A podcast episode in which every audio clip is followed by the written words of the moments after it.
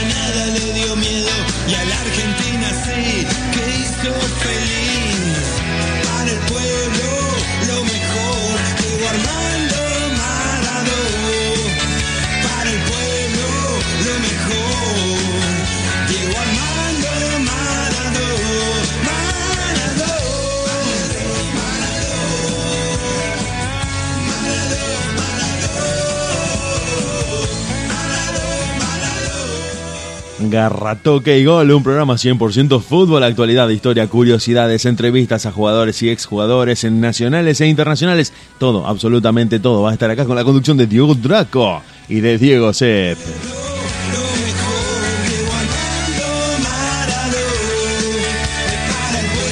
Ganamos, gustamos y goleamos en donde en deultima.caster.fm.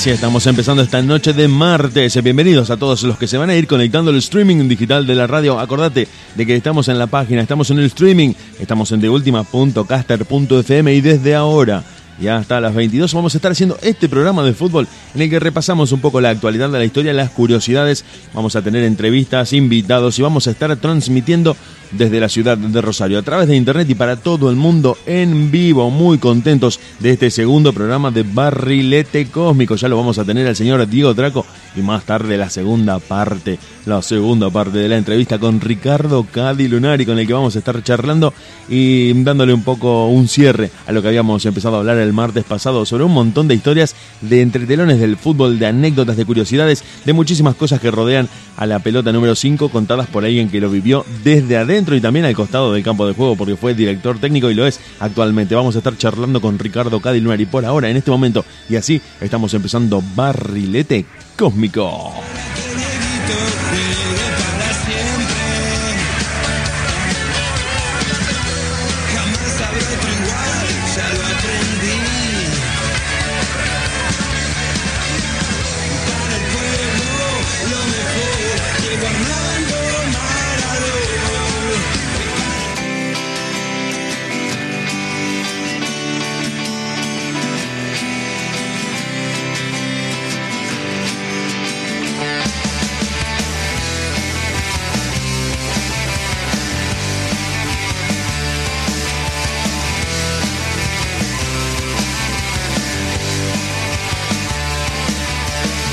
Así, así, así, así. Cuando pasaron 5 minutos de las 8 de la noche, le doy la bienvenida a mi coequiper, el que me da la pelota de primera, servida, lista, de cara al arquero, para entrar al área con la pelota dominada y definir que segundo palo, primer palo, depende de dónde se haya descuidado el arquero y arrancar este programa. Diego Draco, ¿cómo estás, Dieguito? Buenas noches.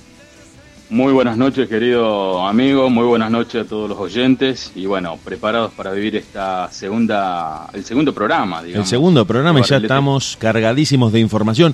Muchas cosas de las que tenemos para hablar en esta noche de martes. Vamos a estar charlando con Ricardo Cadilunar y también estuvimos eh, vendiendo un poco la segunda parte de la entrevista. Le pedimos a la gente, vamos a solucionar el problema técnico que tenemos para salir en vivo por Facebook. Un, un problemita que después vamos a estar solucionando en la semana.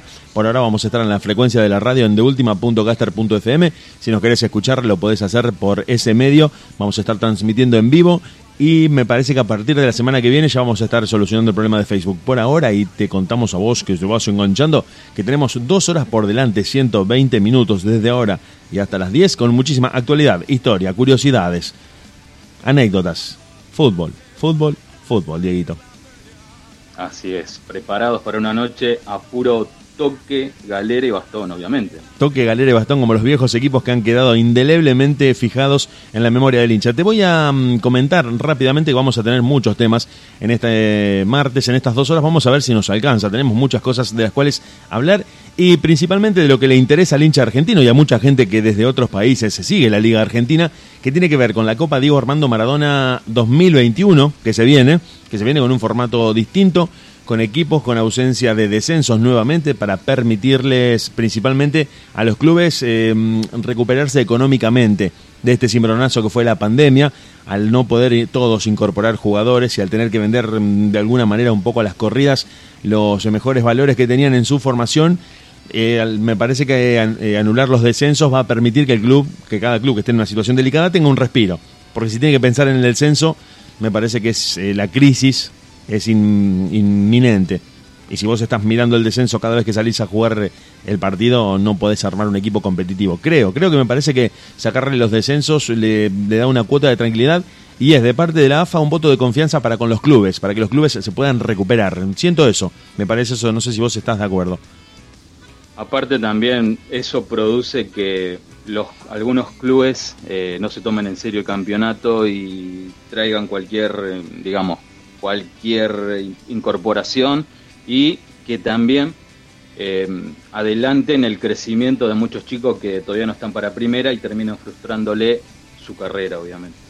Sí, sí, yo creo que mm, suspender los descensos es una buena medida de parte de la AFA, momentáneamente. Se hizo con la Copa anterior, la que terminó ganando Boca Juniors, y que espera un partido a confirmarse entre Vélez y de... Mm, Banfield, perdón, bien digo, Banfield y Vélez, sí, sí estábamos repasando. Me quedé pensando porque tenemos que hablar de la victoria de Defensa y Justicia por 3 a 0 en la final de la Copa Sudamericana frente a Lanús, que lanzó a eh, Hernán Crespo al primer plano de los técnicos de fútbol, es el más buscado en este momento. Todos los clubes grandes que, aunque ya han contratado a sus respectivos directores técnicos, están mirando de reojo a Hernán Crespo. Y te tiro a vos ahora, y le tiro a la gente que está escuchando la radio, la, la incógnita, el interrogante, a ver qué nos pueden acotar si nos están escuchando y quieren participar del programa. Y te pregunto a vos, Diego Draco, al aire, si esta victoria de Defensa y Justicia dirigida por Crespo en un torneo internacional, Copa Sudamericana, como bien lo estuvimos viendo, no le abre la puerta a la inminente salida de Gallardo y entrada por la puerta grande a Hernán Crespo para hacerse cargo de River Plate como el director técnico natural que podría reemplazar al muñeco,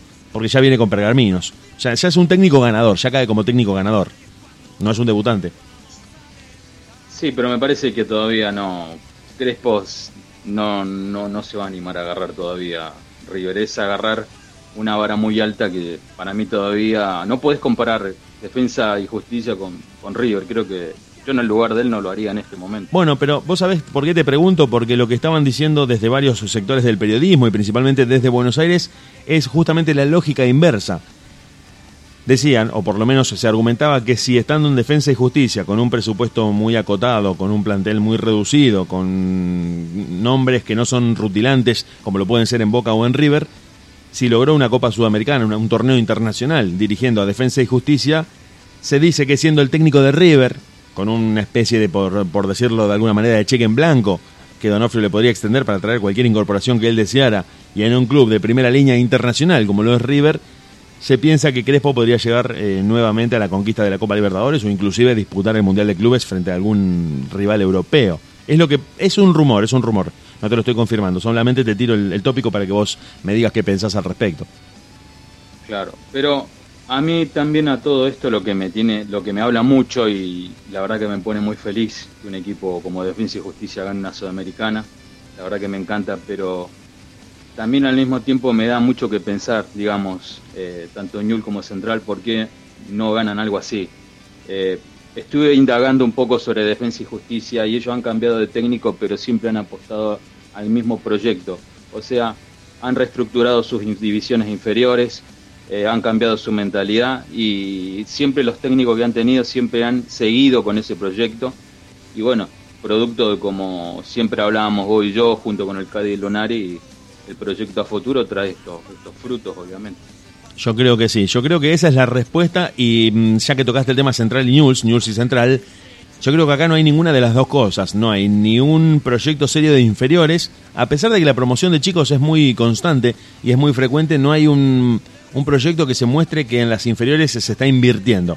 Y tampoco hay contrataciones que puedan suplir, porque creo que desde siempre, desde siempre, a ver si vos coincidís con esto que te voy a plantear, desde siempre los equipos del interior, los equipos chicos, los equipos denominados no grandes, apostaban mayormente a inferiores y con eso empardaban un poco las contrataciones que hacían los clubes grandes. El club grande que no tenía tan buenas inferiores compraba la figura consagrada. Y esa era la gran brecha. Ah, tradicionalmente ha sido así. Hoy creo que los clubes del interior han caído en ese déficit presupuestario en el cual no incorporan jugadores de, renombre ni tampoco promueven valores desde las inferiores o son vendidos muy rápidamente sin darle lugar a un rodaje en la primera división.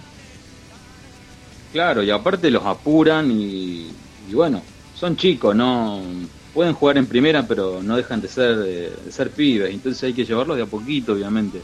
Por lo menos en Newell, dentro de todo, está el maestro Brifa, está Borelli, están manejando un poquito la situación, pero la verdad que me da una sana envidia dentro de todo ver cómo otros equipos que dentro de todo no tienen su historia futbolísticamente, tanto como como es Newell Central y que acá, siendo cuna de grandes valores, tanto de parte de Newell, de parte de Central, no ganemos nada.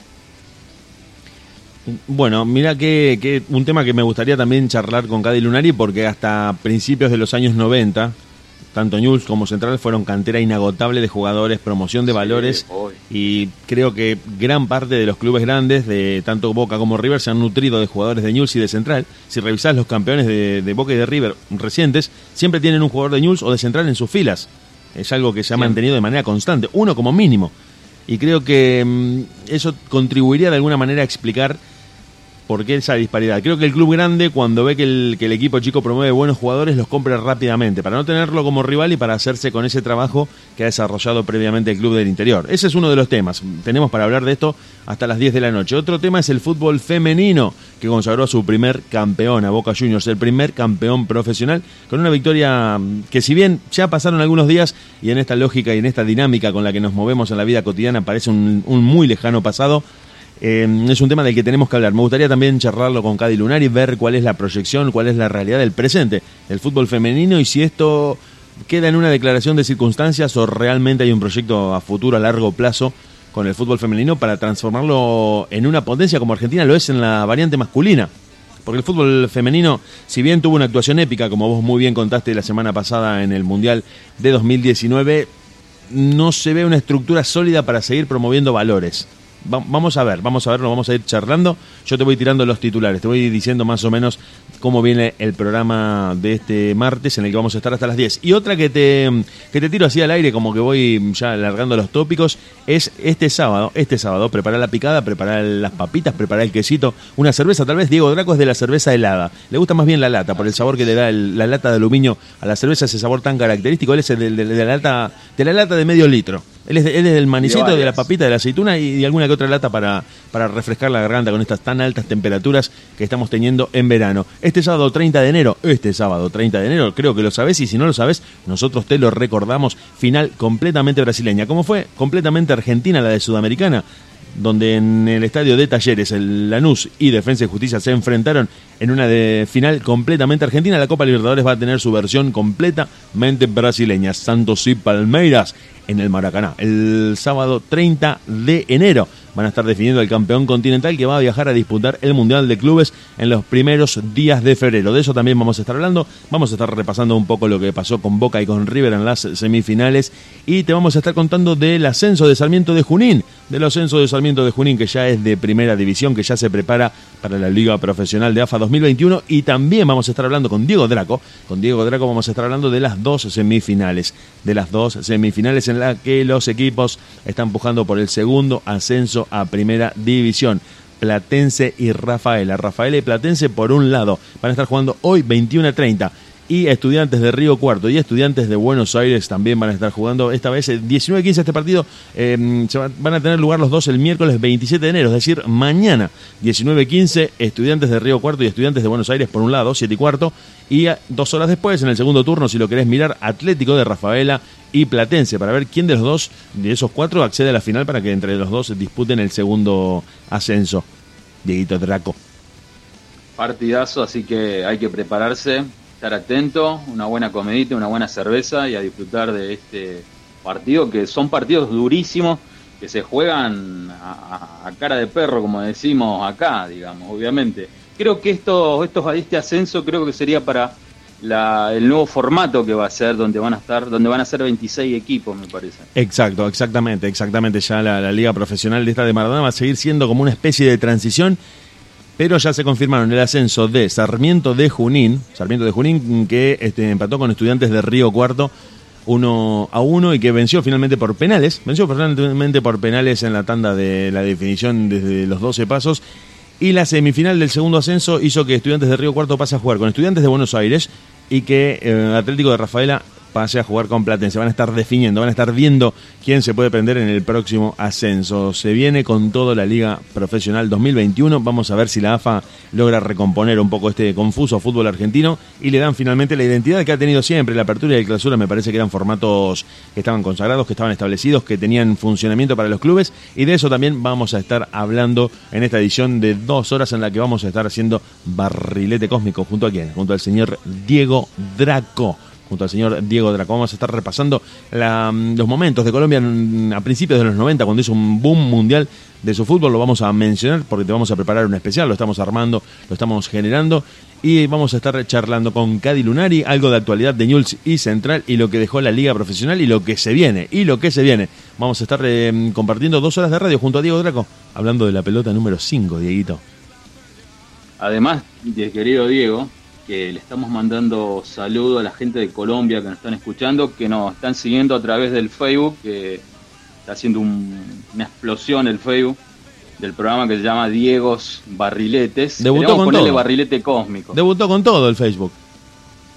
No, impresionante. debutó con todo, la verdad que recibí muy buenos comentarios, vi muchos comentarios, vi mucha gente entrando al Facebook de Diegos Barrilete, pero lo importante es que sepan que es, es el Facebook del programa. Saben que hay dos Diegos, uno más picapiedra, yo más picapiedra, más de pelotazo largo al delantero y a vos, a vos te veo más de, te, lo puedo decir con confianza acá al aire, si no te ofendes, de chupamate. Te, veo de chupamate. Te, veo parado conversando con el arquero rival y cuando se, se descuidó le revoleas un zapatazo y se la pones al segundo palo pero más o menos por ahí viene la cosa. Nosotros estamos arrancando, estamos empezando cuando van 20 minutos de las 8 de la noche. Te vamos a dejar escuchando música, nos vamos a ir ablandando, vamos a ir empezando el programa. Estamos haciendo la radio en vivo. Vos estás del otro lado y nosotros ya te vamos contando todo lo que tenemos. Liga 2021 de la República Argentina, Copa Diego Armando Maradona, formato, equipos, ausencia de descensos, partidos y resultados de la Copa Argentina, Copa Libertadores. Se viene una Copa Libertadores totalmente brasileña, lo que dejó la Copa Sudamericana totalmente argentina. Boca y River en la primera final del torneo profesional de fútbol femenino, expectativas, situación, ¿qué se viene para el futuro? En la entrevista de, que vamos a tener con Ricardo Cody Lunari en su parte 2 y algunas más curiosidades, más anécdotas y toda la información de fútbol acá en Borrilete Cósmico que estás escuchando en deultima.caster.fm, la banda de sonido de tu día. Nosotros te dejamos escuchando música, ¿te parece? Y volvemos. Diego Draco se prepara un mate, yo me preparo otro matecito y en nada, nada, nada, volvemos para estar con vos. Si alguna vez fui descortés, como una hormiga a la deriva por el andén. Siempre hay algo en mi mente que te hace estar presente detrás de aquella estrella. Yo te veo pasar la noche dio su brillo, comenzó el descontrol. Frota la adrenalina en una nube de alcohol. Mejor no vamos a un hotel, allí la pasaremos bien importante es estar juntos tú y yo.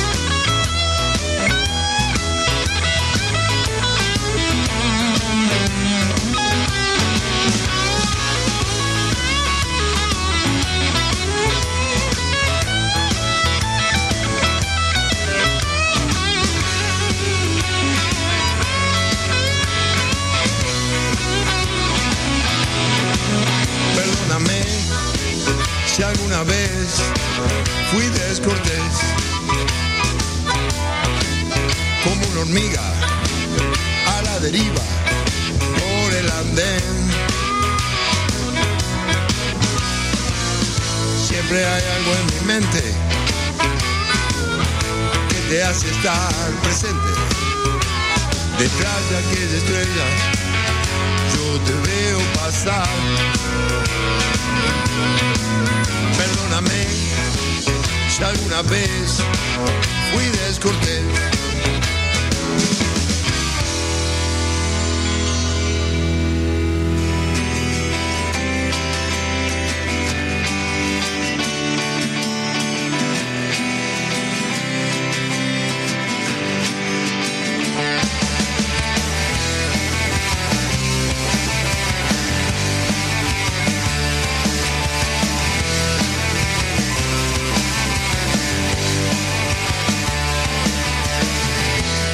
Estamos en la radio, estamos en la radio, estamos en la radio. ¿Sabes con quién estamos? Estamos con Diego Draco y principalmente con todos ustedes, transmitiendo desde Rosario en vivo a través de internet y para todo el mundo a un clic de distancia. Pones de última.caster.fm en tu celular, en tu notebook, en tu tablet, en tu netbook, en cualquier dispositivo con conexión de datos y nos escuchás desde cualquier lugar del mundo, prescindiendo de las antenas de cualquier estructura analógica. Esto es digital, viaja a toda velocidad a través de la fibra óptica y nosotros aprovechamos para encontrarnos con vos y con los que están del otro lado. Muchas gracias a todos los que se fueron conectando, la gente que nos va a estar saludando. Vamos a tener un montón de oyentes del otro lado. Este programa cada día anda mejor y recién va por su segunda entrega. Defensa y Justicia, campeón de la Copa Sudamericana 2020. Pero ¿cómo? Si estamos en el 2021 por coyunturas de la pandemia, por el receso futbolístico, por las cuestiones de agenda que se fueron entorpeciendo, que se fueron pausando, que se fueron suspendiendo, finalmente pudo reanudarse la competición sudamericana y Defensa y Justicia hizo historia y este sábado aplastó a Lanús por 3 a 0 para coronarse campeón de la edición 2020 en pleno 2021 de la Copa Sudamericana. Adonis Frías, Brian Romero y Washington Camacho fueron los goleadores de este equipo dirigido por Hernán Crespo, que de ser un equipo más del interior de Buenos Aires pasó al primer plano, no solo nacional, sino internacional, porque muchos medios se hicieron eco de que un equipo modesto, podríamos decir, humilde, un equipo sin tanta historia en cuanto a campeonatos y a competiciones, conquistara un torneo de índole internacional en el estadio Mario Alberto Kempes, donde Defensa y Justicia rápidamente dominó el partido y a pesar de que hizo muchísimo calor, que se pudo mm, ver que algunos lo argumentaron como una de las razones por las cuales Lanús no pudo hacer frente al partido a la altura que hubiera querido su técnico, porque dice que, o, dijeron por lo menos que el eh, excesivo calor mermó el rendimiento de los jugadores y permitió que de alguna manera Defensa y Justicia aunque también hay que decir que Defensa y Justicia estaban en el mismo partido y en el mismo estadio sufriendo la misma temperatura. Pero de todas maneras, muy rápidamente poniéndose en ventaja con un gol de Adonis Frías, Brian Romero y Washington Camacho completaron el marcador y permitieron, y permitieron que Defensa y Justicia se coronara campeón de Sudamérica. El torneo continental, el segundo más importante a nivel clubes, está en manos y en las vitrinas principalmente de Defensa y Justicia, lo que puso a Hernán Crespo en el primer plano de la mirada de los presidentes de todos los clubes. ¿Quién no quiere tener a, a un, como un técnico como Hernán Crespo, que no solo es joven, sino que además acaba de salir campeón continental? Aparte también el eh, Defensa y Justicia va a estar jugando, creo que el- la Recopa, ¿no es cierto? Que es el ganador de, no me acuerdo de qué torneo, creo. Defensa y Justicia va a de- enfrentar al ganador de la Copa Libertadores. Claro, bueno, va a ser así que ya está preparado y de ahí creo que también el ganador de ahí se va a jugar la sur- la, La Suruga ah, Bank. la, Suru, la Surugaban, así que Exactamente. vos, Defensa Eh. y Justicia, ¿a dónde puede llegar? Yo creo que están en un momento, ya no sé si decirle histórico, Creo que es un momento único. No sé si hacia atrás, por lo menos hacia atrás, seguro que Defensa y Justicia no había alcanzado estas cotas de éxito deportivo. Y que muchas veces, como decía Cady Lunari el martes pasado, este tipo de logros que se naturalizan, que se vuelven comunes, que se vuelven habituales y que hacen que el hincha se acostumbre de alguna manera a ser exitoso, se empiezan a acrecentar con el tiempo. Si después se suceden muchos años de pocos éxitos deportivos, esta conquista de hoy va a volverse legendaria. Es lo que me parece, porque es un poco lo que pasó con Jules y Central, lo que en un momento parecía una normalidad, de que pelearan el campeonato, de que salieran campeones, de que estuvieran siempre en las copas, hoy se ve como algo legendario, como algo muy importante que lograron determinadas generaciones de jugadores y que empieza a ser extrañado por los hinchas porque antes era algo naturalizado y que inclusive el hincha se frustraba si las cosas no salían con el equipo subcampeón, tercero, peleando y disputando el campeonato cabeza a cabeza. Hoy se ve como algo increíblemente difícil de lograr. Aparte tenemos y tenemos que recordar, Defensa y Justicia viene también de, un subcampeonato, ¿te acordás ese, campeonato memorable con, con BKCS? Así que no es nada, no es nada sorprendente lo que ha pasado con Defensa y Justicia. Ha sabido seguir manejando su proyecto de, fútbol y la verdad que bueno, es digno de ejemplo, la verdad, Defensa y Justicia. Muy acertado lo que estás diciendo, porque Defensa y Justicia no se encontró con este logro deportivo de la noche a la mañana.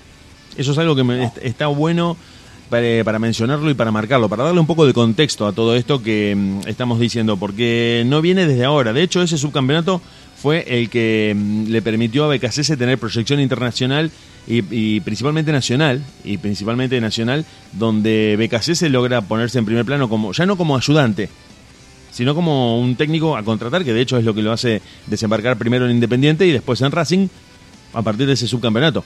A pesar de ese subcampeonato, a partir de ese subcampeonato, sí. ¿Te acordás que ese campeonato lo pelearon hasta la última fecha? Hasta la última fecha, hasta la última fecha, hasta la última fecha. Y me parece que eso demuestra que en Defensa y Justicia se viene trabajando desde mm, bastante tiempo atrás como para llegar a este campeonato de Copa Libertadores. Eh, perdón, a este campeonato de Copa Sudamericana que lograron ahora. Y lo que va a seguir logrando porque la verdad que Hernán Crespo, además de ser un técnico preparado, es un técnico que lo conoce gran parte de Europa y ha traído eh, muchas vivencias a, Defensa y Justicia y bueno, lo, ha plasmado prácticamente porque ha hecho un fútbol bárbaro. Eh, vos sabés muy bien que yo lo vi el partido y Defensa y Justicia lo borró de la cancha Lanús, en el cual me pareció muy raro porque Lanús no tiene acostumbrado a un estilo de juego muy imponente, pero esta vez eh, Defensa y Justicia lo borró del mapa prácticamente. Bien, sí, vos sabés que mira, mira lo que te voy a decir ahora que tocaste el tema que estamos analizando la final en Si te enganchaste recién, te conectaste en este momento al streaming digital de la radio, te cuento, te cuento rápidamente, estás en deultima.caster.fm, ¿sabes que estás escuchando? Barrilete Cósmico con Diego Draco y con Diego Sepp en la co-conducción de este programa que va básicamente sobre el fútbol. Seguimos analizando a este Defensa y Justicia campeón de la Sudamericana, a esta final de Copa Sudamericana 2020 que se jugó en pleno 2021. Diego Draco decía recién que Defensa y Justicia controló muy rápidamente el partido, a pesar de que Lanús nos tiene acostumbrados a los que vemos estos partidos de hacer un equipo duro, hacer un equipo difícil, hacer un equipo que controla muy rápidamente el medio de la cancha y que principalmente tiene una muy buena defensa. Pero sigo eh, diciendo esto que, que mirá a dónde quiero llegar. Ya no tenía que ver tanto con un planteo táctico.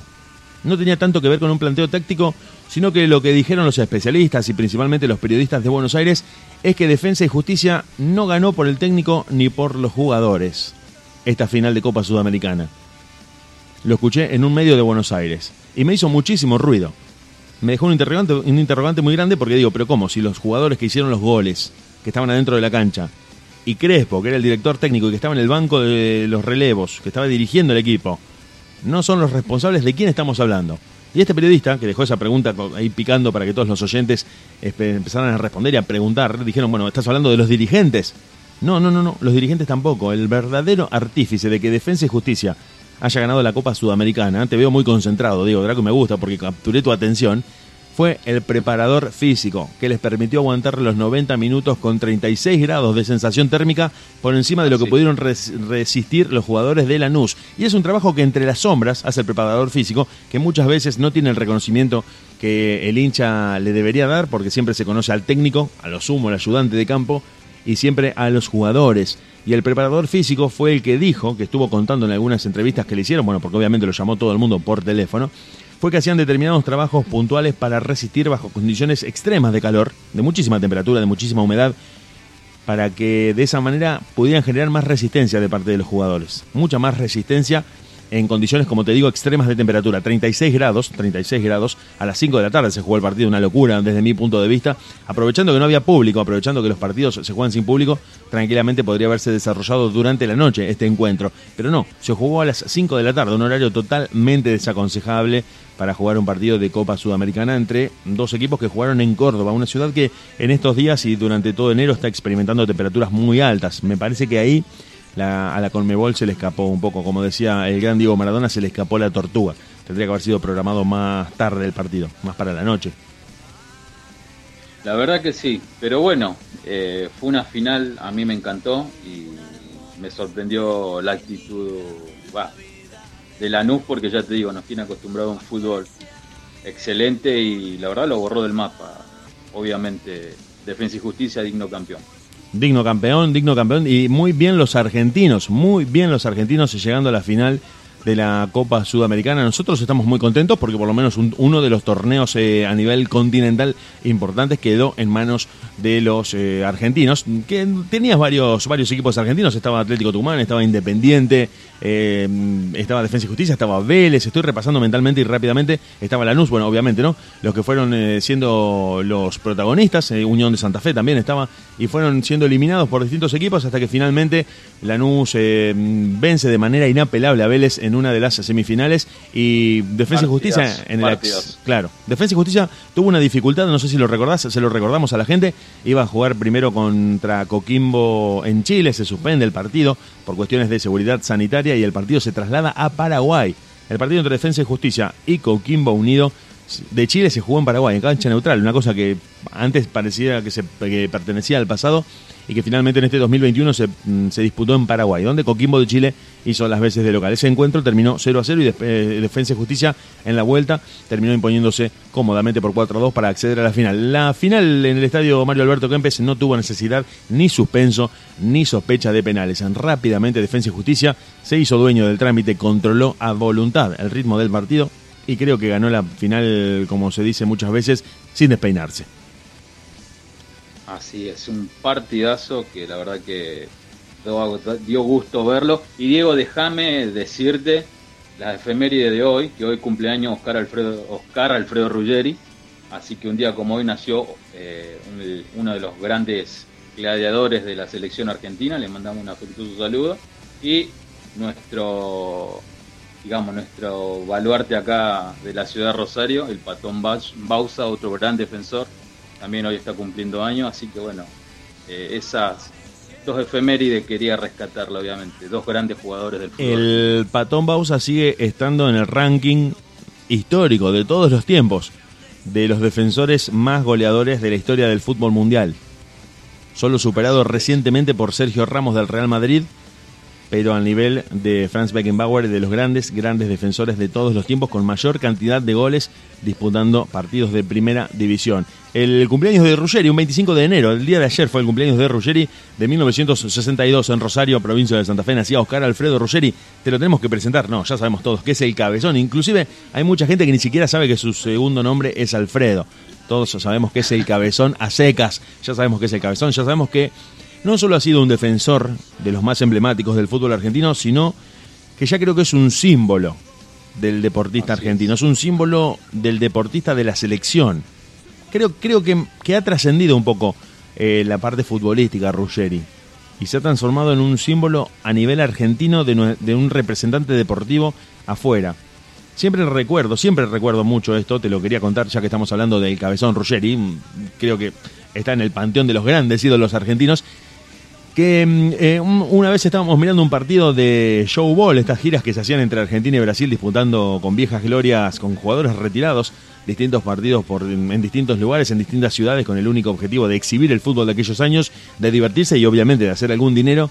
Y Ruggeri en una pelota en la que no había lateral, era una cancha que estaba completamente cerrada, al estilo soccer, donde la pelota no se iba, termina disputando una pelota él contra dos brasileños a las patadas, codazos, empujándolos como si fuera un partido de mundial por los puntos y le dijeron, Oscar, calmate un poco porque esto es un partido amistoso donde estamos haciendo una exhibición. No, no, no, no, dijo, ¿cómo me vas a pedir que me calme si tengo brasileños enfrente? Un crack total, un campeón de todos lo que jugó, ganó a nivel clubes, ganó a nivel selecciones, ganó Copa Libertadores, Copa Intercontinental, Mundial de Fútbol, ganó absolutamente todo, jugó en los grandes equipos, fue director técnico, fue campeón con River, con Boca, fue campeón con Maradona en el 81, fue campeón con Maradona en el 86. Creo que Ruggeri eh, debe ser la última gloria viviente del fútbol argentino que está en ese lugar en el que los que ganaron absolutamente todo y son muy pocos los que pueden exhibir semejante palmarés.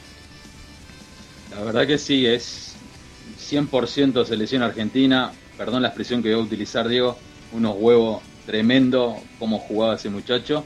Y bueno, es el ADN que le supo poner el Narigón Bilardo a gran parte de, esos jugadores que fueron campeones del mundo en el año 86. Sí, yo creo que mm, en programas futuros tendríamos que, preparar algún especial de esa selección del 86, 86-90, si te gusta. Me gustaría hablar de, de un 86-90 porque el recambio se produce entre el Mundial de España y el Mundial de México, donde se produce la gran transformación, se deja eh, deja que Menotti se queda relegado como director técnico, asume Bilardo.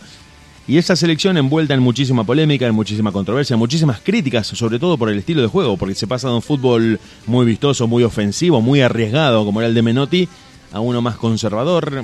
Creo que también es parte de una revolución que empieza en los años 80 en el fútbol, donde es más importante, donde es mucho más importante que mm, no te conviertan goles antes que convertirlos. Bilardo había entendido de esa manera el fútbol y empieza a ser mucho más conservador. Si bien pone todas sus eh, eh, apuestas táctica y estratégica en los grandes jugadores, en los talentosos, de alguna manera trata de cuidar el cero en el arco propio. Y de esa manera va construyendo un equipo que a la larga termina saliendo campeón del mundo. Envuelto en críticas, en Argentina se clasifica por la ventana. Recordamos la noche. Creo que Perú por una cuestión estadística e histórica, siempre ha sido el karma de nuestra llegada a los mundiales. Siempre hay algo que tiene que ver con Perú.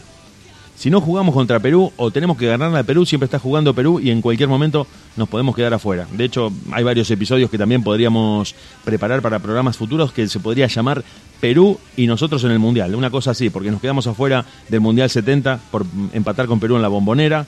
En el 85 vencemos a Perú de manera totalmente agónica en eh, la cancha de River, perdemos en Lima y eh, lo derrotamos en la cancha de River para llegar al Mundial 86, el gol de Palermo, bueno, el que más reciente todo el mundo recuerda, del 2009, un montón de mm, cuestiones que tienen que ver con Perú protagonizando y, y hasta te diría decidiendo nuestra llegada a los mundiales. Se me ocurre ahora hablando de esto de, de Ruggeri, hablando de Bilardo, hablando de la selección argentina. Pero hoy vamos a tener muchos, muchos, muchos temas en Barrilete Cósmico. Vos estás del otro lado y nosotros estamos, ¿sabes con quién estamos? Estamos con Diego Draco. Un saludo inmenso, inmenso, no grande, inmenso a toda la gente de Colombia que nos está escuchando. Estuvimos repasando con Diego, te cuento, a vos también que estás escuchando la radio, estuvimos repasando con Diego el empate 1 a 1 entre Colombia y Alemania por el Mundial de Italia 90 que según dicen los propios hinchas colombianos, el gol de Freddy Rincón entre las piernas de Bodo Ilner en ese partido válido por la fase de grupos. Dicen que es el gol más gritado de la historia de Colombia a nivel selecciones. Dicen que ese gol es el más gritado, porque era un partido prácticamente perdido. Y después de un pase que Valderrama le da a Rincón, yo no sé si todavía, todavía tengo la duda de si lo vio. Yo creo que ya sabía la ubicación por una cuestión intuitiva. El pibe Valderrama le pone una pelota con la zurda a Rincón y lo deja solo frente al arquero para que Rincón, con una tranquilidad que prácticamente roza la temeridad, defina entre las piernas de Bodo Igner y le dé el empate a Colombia, en el que inclusive estás escuchando el relato y los mismos relatores se sacan la camiseta, se transforman en hinchas colombianos y gritan el gol, se abrazan, se escuchan los gritos de los operadores. Hay un, desbarajuste total en la transmisión televisiva de, ese partido. Sí, aparte, creo que los dos momentos más históricos, creo, del fútbol colombiano es ese, el que vos decís, y el 5 a 0 del 5 de septiembre del 93 acá, en el, Monumental. El otro lo protagonizamos eh, nosotros para malo para bien. Pero sí, una gran selección de la que vamos a, vamos a hacer una mención. Vamos a hacer una mención hoy, vamos a hablar un poco. Eh, amerito en especial, o por lo menos varios programas para hablar de, esa selección de Colombia que hizo historia, que prometió mucho, que, auguraba un gran futuro para el fútbol colombiano y que por determinados factores, muchos que tienen que ver con, bueno, ya te digo, un, escenario bastante complejo, un contexto bastante complejo, tienen que ver con, con que la cuestión, la esperanza y la promesa de esa generación de futbolistas quedó ahí. Quedó un poco trunca, dejó de alguna manera esperando a los que querían más de la selección colombiana, pero que de todas maneras, de alguna manera también fue como una segunda revolución. Podríamos hablar de la primera allá por finales de los años 40 y esta segunda que vino después en los 90, tributaria de esa huelga de futbolistas argentinos que se van a, a brindar todo su conocimiento a Colombia. Eso también lo podríamos repasar. Bueno, se me ocurren muchos temas, recuerdo muchas cosas, creo que vos también, Diego, las recordás y, podríamos hablar de Colombia y del fútbol en general horas. Sí, yo solamente puedo agregar esto, que en el cual estuve investigando. La parte de Colombia empiezan desde eh, la Copa América del 87 en Argentina. De ahí empezó todo el proceso de Colombia eh, y luego se cortó en el año 90, que es cuando Francisco Maturana dejó de ser el técnico y luego tomó la selección en el año 93. Y bueno, y ahí hubo un par de jugadores que con el cual él se manejó en un momento, luego vinieron otros, pero eso lo vamos a ver creo que el próximo programa, Dieguito. Sí, sí, claro que sí, lo vamos a analizar con tiempo, te vamos a ir contando el derrotero de esta selección de Colombia que sorprendió al mundo, que sorprendió al mundo que habitualmente estaba acostumbrado a que desde el Río de la Plata mayormente salieran los grandes equipos, eh, Uruguay, Brasil, eh, mismo Argentina, pero no más allá de eso. Ecuador, Venezuela, Chile siempre fueron relegados a equipos débiles, equipos eh, decorativos en Sudamérica y de pronto Colombia irrumpe con una fuerza increíble que sorprende a todo el mundo y toma principalmente al fútbol por asalto a principios de los años 90. De eso te vamos a estar contando, te vamos a ir tirando todo lo que tenemos para compartir con vos y con todos ustedes en Barrilete Cósmico. Yo ahora me voy a ir a tomar un mate calentito. Diego Draco me parece que ya está mirando de reojo una cerveza que tiene en la heladera. Y nosotros te dejamos escuchando música porque en nada, nada, nada, nada. Volvemos al aire para seguir hablando de fútbol acá en TheUltima.caster.fm. Barrilete cósmico. ¿De qué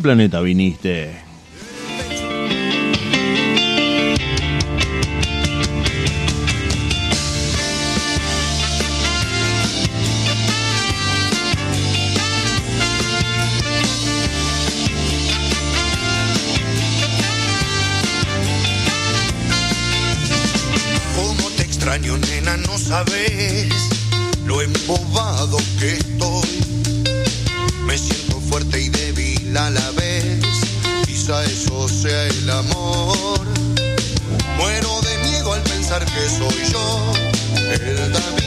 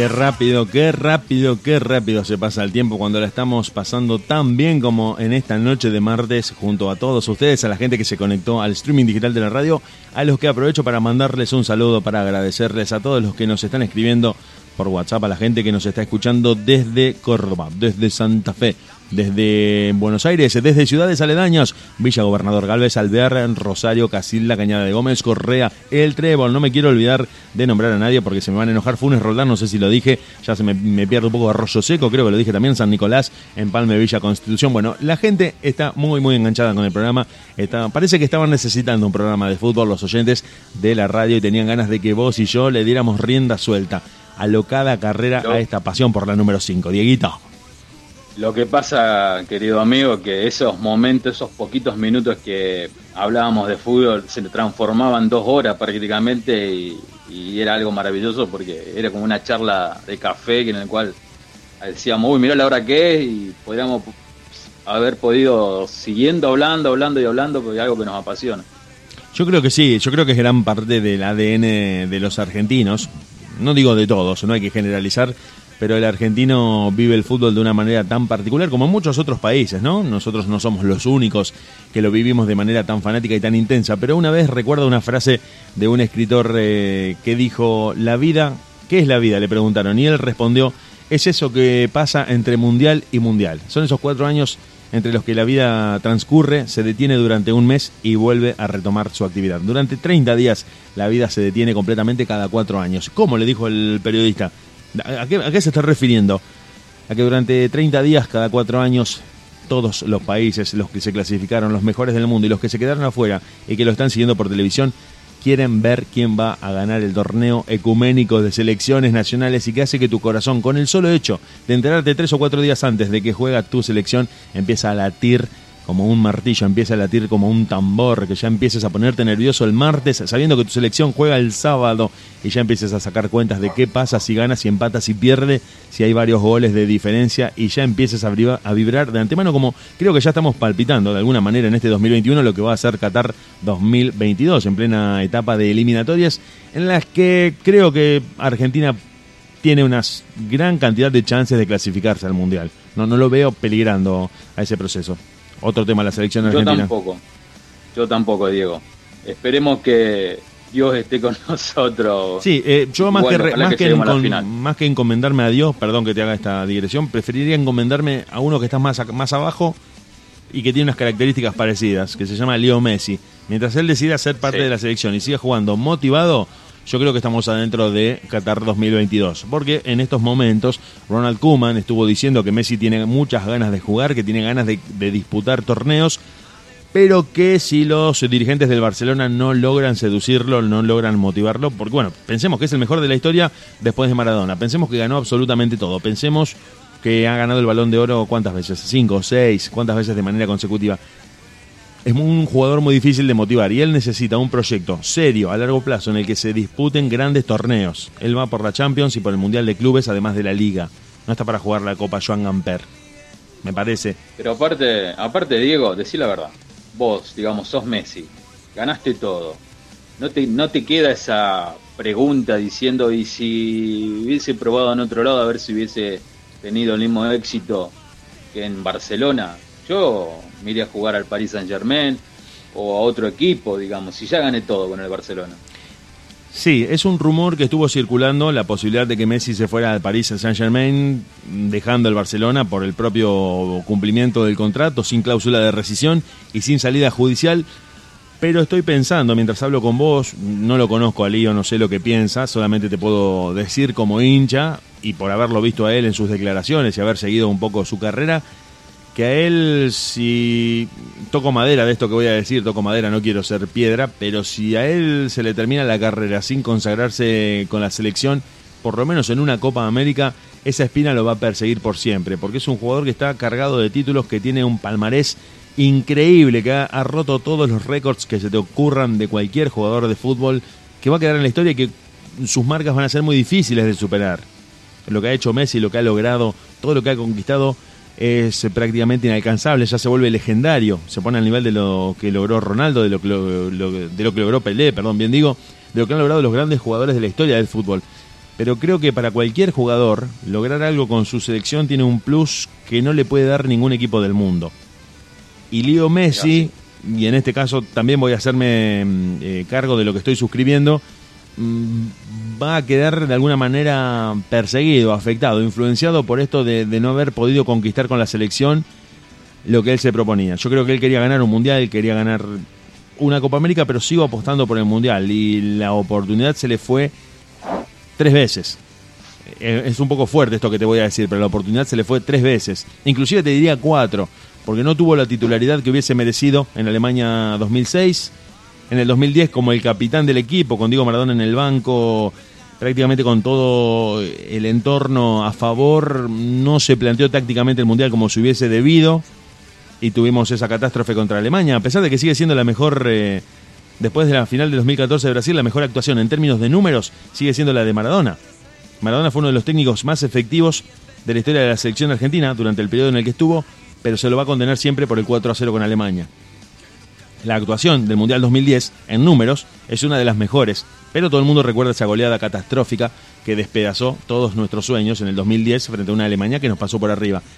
En el 2014 se llega a la final y otra vez ese karma, ese karma llamado Deutschland nos impidió una vez más levantar la copa. Yo creo, tengo muchas cosas para hablar de esa final, tengo muchas cosas para decir de Brasil 2014, pero también creo que para otros programas. Vamos tirando, vamos tirando muchas, eh, muchas puntas de cosas que podemos ir tratando en programas eh, sucesivos. Y en el 2018, ¿qué podemos decir de este Mundial de Rusia que todavía duele?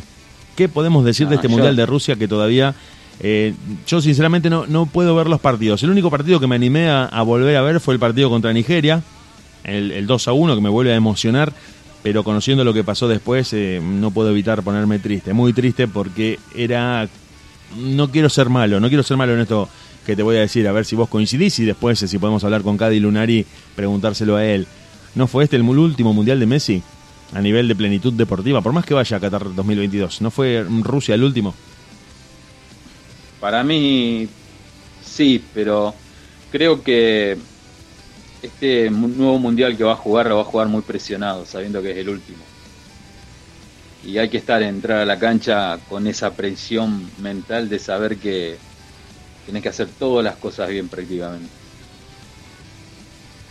Pero, a ver, eh, es un tema que vos sabés que ahora me, me deja, me abre como un interrogante e inclusive me genera hasta un silencio de radio. Mirá lo que te digo, me deja pensando cuando en la radio hay que hablar y no le puedo transmitir a la gente mi, mezcla de consternación, de angustia, de tristeza, de nostalgia, de melancolía. Son muchas sensaciones que me asaltan en este momento porque uno, como dijeron en algún, algún momento varios periodistas, eh, hemos sido mal acostumbrados. Nosotros, nuestra generación, por lo menos esta generación que creció viendo a Maradona, que creció con los equipos de Bilardo, que creció con los equipos de Basile, se mal acostumbró, se mal acostumbró a que Argentina pisaba un torneo y era serio, firme y prácticamente confirmado candidato a ganar.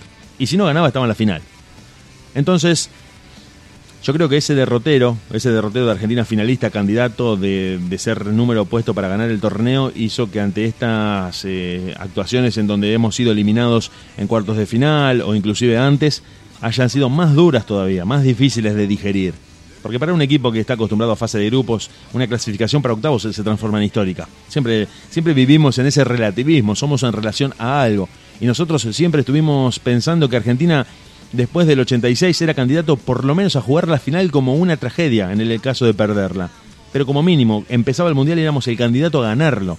Más allá de los argumentos, ya era una cuestión de fe, ya era una cuestión de creer en algo que a veces no se sustentaba desde lo táctico, desde lo futbolístico, desde lo deportivo, y que hacía que nosotros no viéramos todos esos factores y simplemente creyéramos en el, punto de, de creer, porque algo es absurdo, que el Mundial debía ser ganado por nosotros. Y después, bueno, la actuación y esos resultados eran un golpe muy duro de asimilar porque la frustración era prácticamente imposible de digerir. Decir, bueno, voy a ser el campeón y me tengo que ir en cuartos de final, en octavos, es muy, muy difícil. Recuerdo el Mundial 94, por ejemplo, cuando nos vamos en octavos de final, teniendo todo para ganarlo.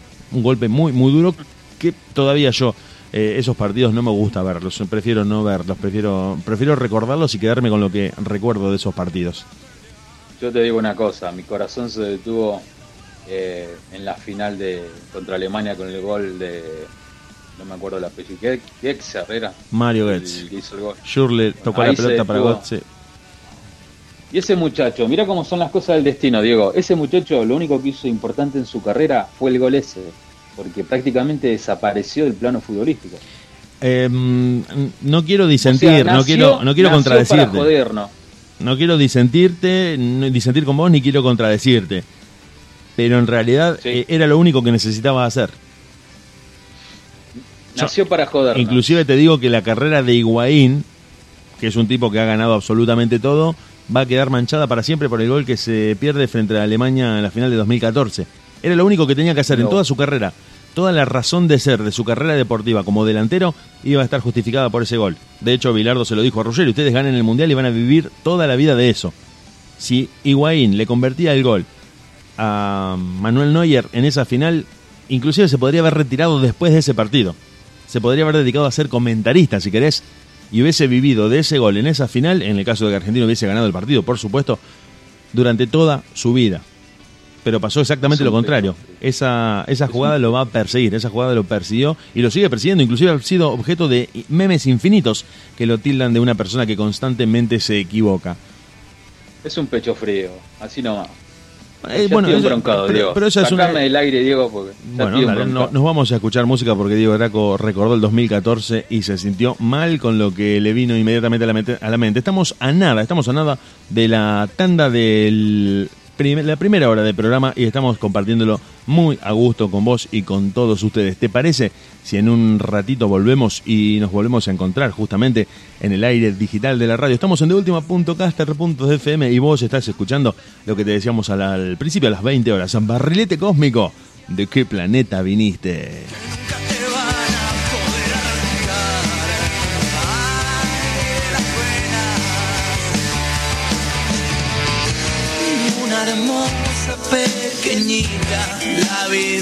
a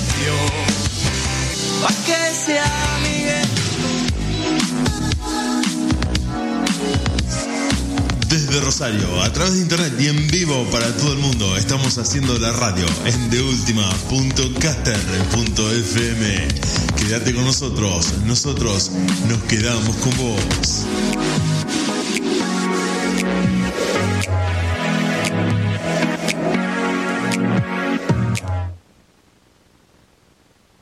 Veinte horas, 59 minutos.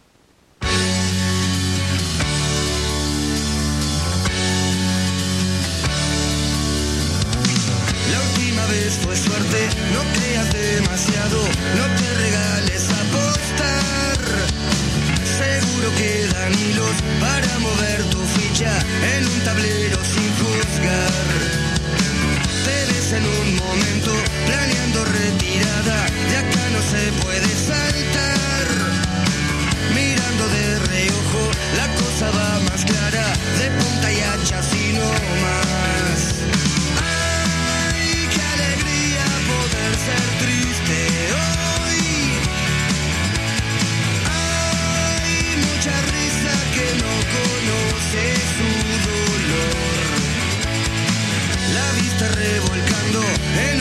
de lodo y no supiste pronunciar. Por un hostil aceite quedaste separado sin chance de poder juntar se llena de esperanza el más mínimo caos y eso alimenta tu pena. Flotando a la deriva, viviendo solo llanto, gozando no poder ganar.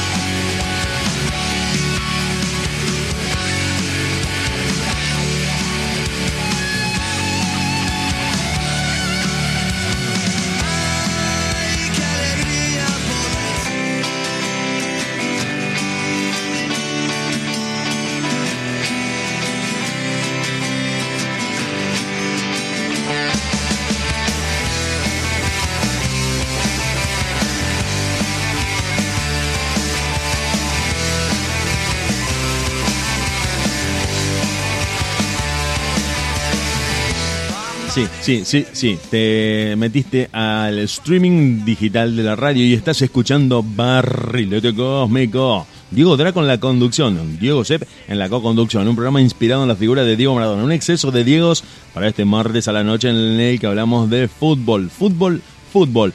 Boca 7, River 0, final de fútbol femenino. Una final cualquiera, no, la primera final de fútbol femenino profesional de la historia. A pesar de que estos campeonatos se disputan desde 1991, siempre lo habían hecho bajo un formato y un contexto de amateurismo, de aficionados, de autogestión, de, como se dice acá en Argentina, todo hecho a pulmón, con las ganas, más que con dinero. Finalmente, y a partir de una decisión compulsiva de la AFA, que todavía no se sabe muy bien a qué responde, si a una declaración de circunstancias, si a una a coyuntura que envuelve a todo el contexto de la sociedad, finalmente se, mm, se le dio, se le dio justamente contexto, se le dio sustancia a la profesionalización del fútbol femenino y Boca se transformó en el primer campeón de la historia. como lo logró? Derrotando por 7 a 0 a River en la final disputada en el estadio de Vélez. ¿Qué podemos decir nosotros desde este programa como análisis de lo que hacemos cuando mirábamos fútbol? Que hubo mucha disparidad desde lo deportivo y desde lo técnico y desde lo físico en ese partido, que mm, a título de los libros es un clásico más entre los dos equipos más grandes del fútbol argentino, pero que en su versión femenina mostró una diferencia demasiado marcada, casi excesiva te diría, en la que Boca mm, era un equipo de fútbol formado y en el que River era un once mm, hecho un poco a los tumbos, un poco a los ponchazos, que no tuvo nunca respuestas ni ningún argumento para poner en discusión este título de fútbol femenino. Boca finalmente se transformó por primera vez en el campeón del fútbol femenino profesional, como lo fue en 1931 en su variante masculina. Quedó firmado en los libros de historia para siempre. Boca venció a River y ¿qué es lo que uno se pregunta? ¿Cuál es el interrogante que surge inmediatamente cuando analizás estos partidos. ¿Qué futuro tiene el fútbol femenino en nuestro país? ¿Tiene proyección a futuro? ¿Hay proyectos serios? ¿Hay una situación de planificación o solamente nos quedamos en una mm, decisión de circunstancia para quedar bien con ciertos sectores de la población? Yo creo que desde mi lugar, ¿eh? esto lo digo a, a título personal, suscribiendo lo que digo, en la medida en que se destinen recursos y estos se sostengan en el tiempo, el fútbol femenino tiene futuro. De lo contrario, si desde la AFA empiezan a abandonarlo lentamente, van a volver al amateurismo por su propio peso. Al no contar con recursos y al no poder dedicarse exclusivamente a la práctica de este deporte, las chicas no van a tener otra opción que volver al amateurismo si es que la AFA no les da el apoyo que merecen, que se han ganado por derecho propio, que corresponde y que le daría mucho impulso a muchos valores, porque de una manera autogestiva, de manera amateur, de manera a pulmón, como decimos acá, llegaron al Mundial con una actuación memorable para lo que es el fútbol femenino mundial. La Argentina no es una de las potencias, eso tenemos que decirlo, y logró una actuación más que destacable para lo que mm, podía hacer desde su lugar. Creo que eso es una, una válida razón suficiente como para que la AFA se encargue del fútbol femenino de manera seria. También se lo pedimos que lo haga con el fútbol masculino. Pero a veces la falta de seriedad que se aplica en el fútbol masculino nos lleva a aplicar la lógica de que en el fútbol femenino no va a pasar lo, contrario. Que esta falta de seriedad, esta improvisación de la fase se aplica en, todas, en todos los niveles. Mirá, vos sabés una cosa, Diego, ante todo, antes de, de, hablarte sobre esto, nos están escuchando desde Quito, Ecuador, Carlos Arturo Santamarina, él es colombiano, pero vive en Ecuador, nos está escuchando, hincha de Millonarios de Bogotá, Colombia, y también le mandamos un saludo a Viviana Pinto de Bucaramanga, que siempre es una fiel seguidora, un beso grande para ella. Y bueno, un abrazo grande para eh, Carlos que nos está escuchando. Y bueno, mucha mucha gente de Millonarios nos está escuchando. mucho, la hinchada de Millonarios está escuchando el programa. Te digo que a partir de la entrevista con Cady Lunar, y, sabes que nosotros miramos fútbol de todo el mundo, recordando un poco de con el archivo de YouTube, ahora que tenemos a YouTube como el gran archivo de videos para ver partidos de, de otras épocas, eh, me quedé con la imagen de que en el fútbol colombiano eh, se vive de una manera muy similar a la nuestra. Los estadios son auténticas calderas a la hora de una definición o de un partido caliente. Lo vi, lo vi muy argentino o a los argentinos los vi muy colombianos. Con esto de decir, en este partido nos estamos jugando la vida.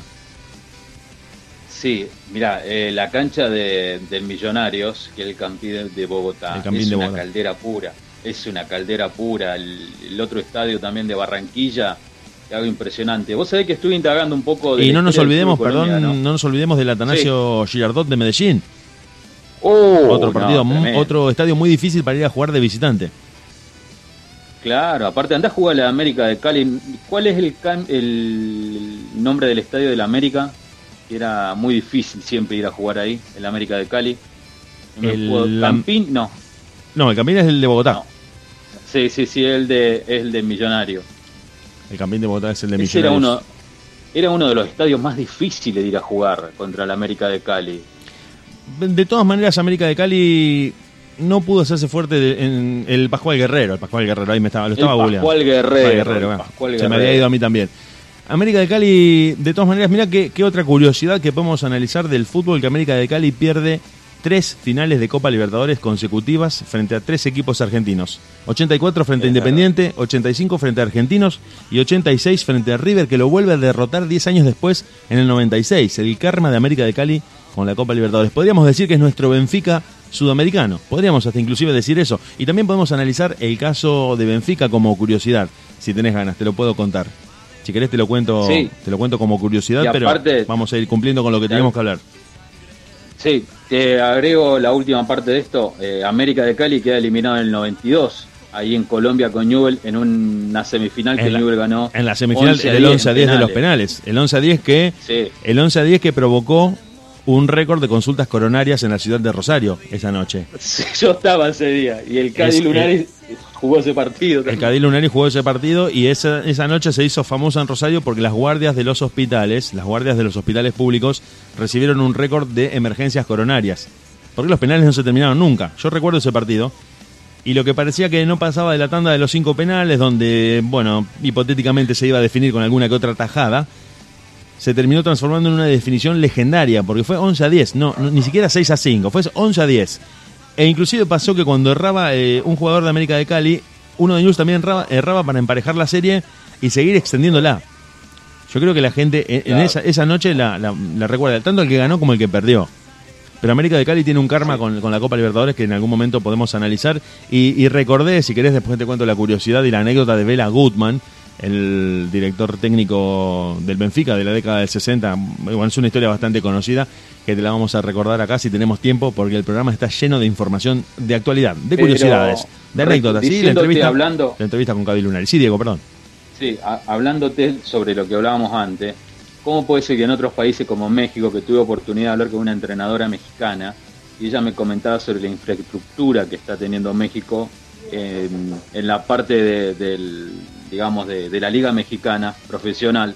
Y la verdad que es algo impresionante. Entonces, si lo pueden hacer en otros países, ¿por qué no lo hacen acá, eh, en nuestro país? Yo creo que mm, vos te referís a la estructura, infraestructura general de fútbol masculino o femenino. Porque creo que en realidad el problema estructural del fútbol argentino, te lo cuento, mientras Diego se toma unos minutos para atender el teléfono, te cuento que, o te digo por lo menos lo que yo opino, la infraestructura del fútbol masculino y del femenino en Argentina eh, eh, adolece de, de muchos problemas en sus dos variantes. Sí, no, sí. no solamente el fútbol femenino. El fútbol masculino también. El Claro, ascenso, claro. el ascenso y la primera división prácticamente son dos planetas distintos acá en Argentina. Hay una diferencia tan grande con un equipo del ascenso, de, de la segunda división, no te hablo de la D. Inclusive la segunda división con un equipo de primera prácticamente parecen de dos países distintos. En cuanto al presupuesto, en cuanto a los recursos, la infraestructura y, el, presupuesto con el que disponen para afrontar, cada año de competencia. También creo que México, por su proximidad con Estados Unidos, que esto es una cuestión ya geográfica, mm, voluntaria o involuntariamente termina adoptando un montón de costumbres y de prácticas económicas y de gestión administrativa y de recursos de- del país del norte y termina de alguna manera haciendo funcionar aquello que se proponen que funcione. Acá nosotros estamos, me parece, más en una lógica sudamericana, donde todo se emparcha, donde todo se improvisa, donde todo se hace por las dudas o a veces en pos de ganar una elección. No, se hace a largo plazo, acá no se trabaja a largo plazo. Siempre es un, un remiendo, una solución temporaria.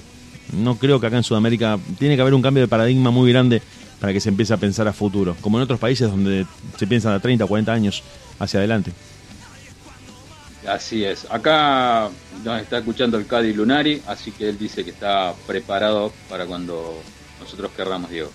Bueno, si te parece, nos vamos a escuchar eh, música, le damos tiempo a Cadi que se conecte, vamos preparando la entrevista y en unos minutos volvemos para estar en vivo con vos y con todos ustedes en www.caster.fm. ¿Sabés lo que estamos haciendo? Estamos haciendo barrilete cósmico y vamos a estar en unos minutos con la segunda parte de la entrevista a Ricardo Cadi Lunari, con el que estuvimos charlando la semana pasada sobre un montón de temas que giran en torno a una sola cosa redonda, de tamaño número 5 que va por cualquier parte del campo de juego y que a veces ni los talentosos pueden dominar. Te quedas por ahí, nosotros en nada, volvemos, estamos haciendo barrilete cósmico. ¿De qué planeta viniste? Quédate por ahí, ya estamos con Cadi Lunari.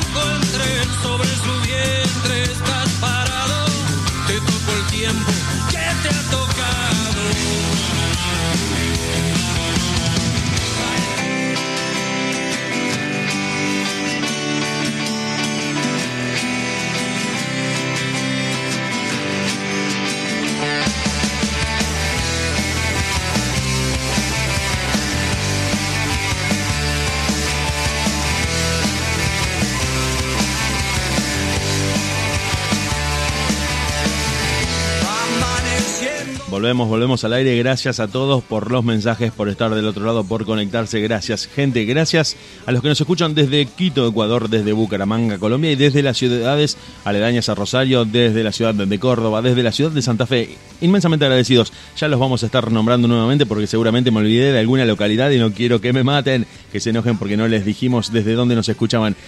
Estamos allá al aire en condiciones de darle la bienvenida otra vez en esta segunda parte de la entrevista al señor Ricardo Cadi Lunari que amablemente había estado charlando con nosotros. Chicos, ¿me están escuchando los dos en este momento? Perfecto. Sí, perfecto. Buenísimo, buenísimo, ahí estamos, ahí estamos chequeado el sonido. Bueno, Cadi, buenas noches nuevamente, gracias nuevamente y estamos acá, no te vamos a robar mucho tiempo hoy, pero ya le vamos a dar un cierre a la entrevista de la que podríamos hablar horas, igualmente te digo, porque nos quedamos charlando sobre vos, la gente me estuvo preguntando, la gente se quedó impresionada de todo lo que contaste, tuvo un impacto muy grande la primera parte de la entrevista, muchos temas, muchas preguntas, eh, la verdad que inclusive a mí, tanto a Diego, que a pesar de que conocíamos tu carrera, no deja de sorprender todo lo que vive un jugador, que inclusive en tu caso lo has vivido de los dos lados, como jugador y al costado del campo de juego también sufriendo, palpitando y, y tratando de que el equipo gane, eh, con las vicisitudes que todo eso acarrea. Estábamos hablando recién del fútbol femenino, de Boca, primer campeón de fútbol femenino, de la final que se viene de Copa Libertadores. Y creo que preguntarte a vos sobre eh, estos temas es más que una palabra autorizada, es la palabra autorizada en este contexto de martes. Pero, pero vamos a ir, vamos a ir de a uno, de a poco, y de a una, de a uno de a uno los temas, porque si no es un, es un despelote. Te queremos preguntar eh, si, si cómo ves la final que se viene completamente brasileña entre Santos y Palmeiras en el Maracaná. Y si pudiste ver la final entre Defensa y Justicia y Lanús por Sudamericana 2020, que fueron los torneos continentales más importantes que se están disputando ahora. Sí, bueno, me tocó la final de, de Lanús de Justicia con, eh, con sorpresa. Lanús chico que es un equipo que no, no tiene grandes nombres, pero tiene un trabajo atrás. Durante los últimos años han tenido sonido una idea. Eh, los técnicos que los han dirigido, sobre todo los últimos, mantuvieron prácticamente la misma idea. Entonces se hace mucho más fácil. Eso cuando el Tata lo, lo propuso en Newell, que todas las divisiones de Newell jueguen de la misma manera. Primero eh, hubo algunos reparos, pero después cuando todos entendieron que el chico podía jugar en cualquier división de la misma manera, en la misma posición, y, sería muy beneficioso para Newell, se hizo y salió muy bien. Creo que defensa más o menos va por ese camino. Es decir, siguió intentando con, con el estilo de juego que, que, decidieron que en su momento iba a ser el que los representaba mejor en, adentro de la cancha. Y murieron no murieron, al final ganaron eh, con eso. Por eso me parece que es muy, muy valorable lo que hizo la gente de Defensa y Justicia, que es un club mucho más chico que, un montón, pero, pero cuando tiene eh, las ideas claras y van para el frente y cuando se cambia técnico se busca algo parecido, algo parecido en cuanto a sistema de juego, no algo parecido como persona, sino que se trata de mantener una filosofía. Eh, Defensa y Justicia en los últimos años jugó de la misma manera, invirtió bien, eh, trajo chicos, confió en el trabajo de las inferiores y, bueno, obtuvo un resultado muy importante. Me parece que la diferencia entre defensa y Lanús está en, que Lanús, como la mayoría de los clubes de Argentina, cambian eh, técnicos y cambian de sistema. No, no, no tienen claro cómo, cómo quieren que jueguen siempre el equipo. Y eso es, un error. Creo que el club tiene que mantener siempre su, su idiosincrasia, su, su ADN eh, defensa lo hizo y le salió muy bien. Ojalá que muchos clubes lo mantengan. Newell lo, lo ha hecho durante muchos años eso. Eh, lo que pasa es que mucha gente pregunta por qué a Newell le va siempre bien o, los campeones, los técnicos campeones son surgidos de la, de la cantera de Newell. Por eso, porque saben cómo, cómo tiene que jugar Newell, sabe cómo le gusta al hincha que juegue, cómo, cómo hay que plantar al, equipo en la cancha, sobre todo de local y eso al final da resultados. Cuando se empieza a, variar demasiado, hay veces que se tiran nombres por tirar, es decir, cuando un club tiene que cambiar el técnico, eh, empiezan a ver los técnicos que están sin trabajo y los tiran, todos los nombres los tiran. Eh, puede venir Basile, Falcioni o Ariel Golan, y son los tres totalmente diferentes. Entonces, lo que hay que hacer con cordura, como lo hizo Defensa y Justicia, intentar que el técnico que venga eh, siga más o menos, no, no al detalle, pero sí a grandes rasgos, la fisonomía de juego que, Defensa lleva desde hace unos cuantos años. Me parece que ahí Defensa empieza a ganarle a, muchos clubes que no saben para dónde ir, que flamean como una bandera. Es decir, un día les gusta un, técnico ofensivo, después se pone de moda un técnico defensivo y lo contratan. Entonces el jugador no está nunca cómodo eh, si, no, si no sabe eh, de qué va el club, cuál es el ADN del club. Me parece que hay, que hay que buscar eso, que el club esté totalmente identificado con la forma de jugar. Muy, muy interesante el concepto. Y me quedé pensando, te, te repregunto, si esa, esa proyección, esa planificación, esa fisonomía de juego adoptada, cuando ya uno entiende de qué va la cosa con el club, no es confirmada por el triunfo. Vamos a suponer que Crespo perdía la final. ¿Puede sostenerse o ya pierde totalmente el apoyo dirigencial o inclusive del hincha? Depende, depende de, cómo se analiza lo que el equipo hace. Eh, si la gente de defensa después de hubiera perdido la final y se hubiera molestado o, enojado con Crespo, eh, ese, ese andar que, del, que estaba hablando yo anteriormente se pierde y, y parecería que el único que hace historia es el, campeón. Claro. Es así a lo mejor, pero, pero bueno, eh, Bielsa fue subcampeón de la Copa Libertadores del 92 y, todo el mundo lo respetó. Todo el mundo, Newell se ganó el respeto, entonces no solamente el campeón es el que hizo bien las cosas, Lanús para llegar ahí seguramente lo hizo muy bien también. pero bueno, pero seguro que el resultado positivo eh, permite el trabajo mucho más tranquilo de- del entrenador y, y permiten la, la continuidad de un proceso. Eh, hay clubes que están muy bien respaldados desde la directiva, con gente que tiene personalidad y que va más allá del resultado y que sabe analizar el fútbol o, sabe analizar cómo juega mi equipo. Y a veces, imagínate que hay 26 equipos en primera división, si solamente el campeón es el que vale, hay 25 fracasos. Y uno se da cuenta que no, que no hay 25 fracasos. Hay 5 o 6 equipos que sin ser campeones demuestran que juegan bien, que intentan. Y después, bueno, por supuesto que hay 10, 12 equipos que, que las cosas no les salen bien, que el técnico no alcanza a demostrar a, lo que quiere jugar y, quedan en el camino. Seguramente para, para el bien de Crespo y para el bien de Defensa y Justicia, el título eh, lo, lo confirma y lo reafirma en su puesto. Pero es muy difícil que el equipo que no es campeón tenga el apoyo que tiene el campeón, por supuesto, indudablemente. Pero me parece que nosotros estamos muy acostumbrados en esta locura de, de la urgencia por los resultados en descartar trabajos que necesitan solamente un poco más de tiempo y que a veces no se los da. Claro, claro, sí, sí, me- justamente. Y me quedé pensando, te vuelvo a repreguntar lo que te preguntaba. Eso lo planteamos en un escenario de derrota. Y ahora que Crespo salió campeón, como bueno, efectivamente ocurrió, ¿no pensás también que el técnico que gana con un equipo chico, por el que nadie casi apostaba, no se transforma en una, en una figura apetecida por clubes grandes? Porque ahora Crespo ya empezó a sonar como pretendido por algunos clubes grandes que ante este éxito lo quieren trasladar a sus clubes para que les dé lo que están buscando, que, no han encontrado en otros técnicos. Eh, esto no es una, una cuestión equitativa.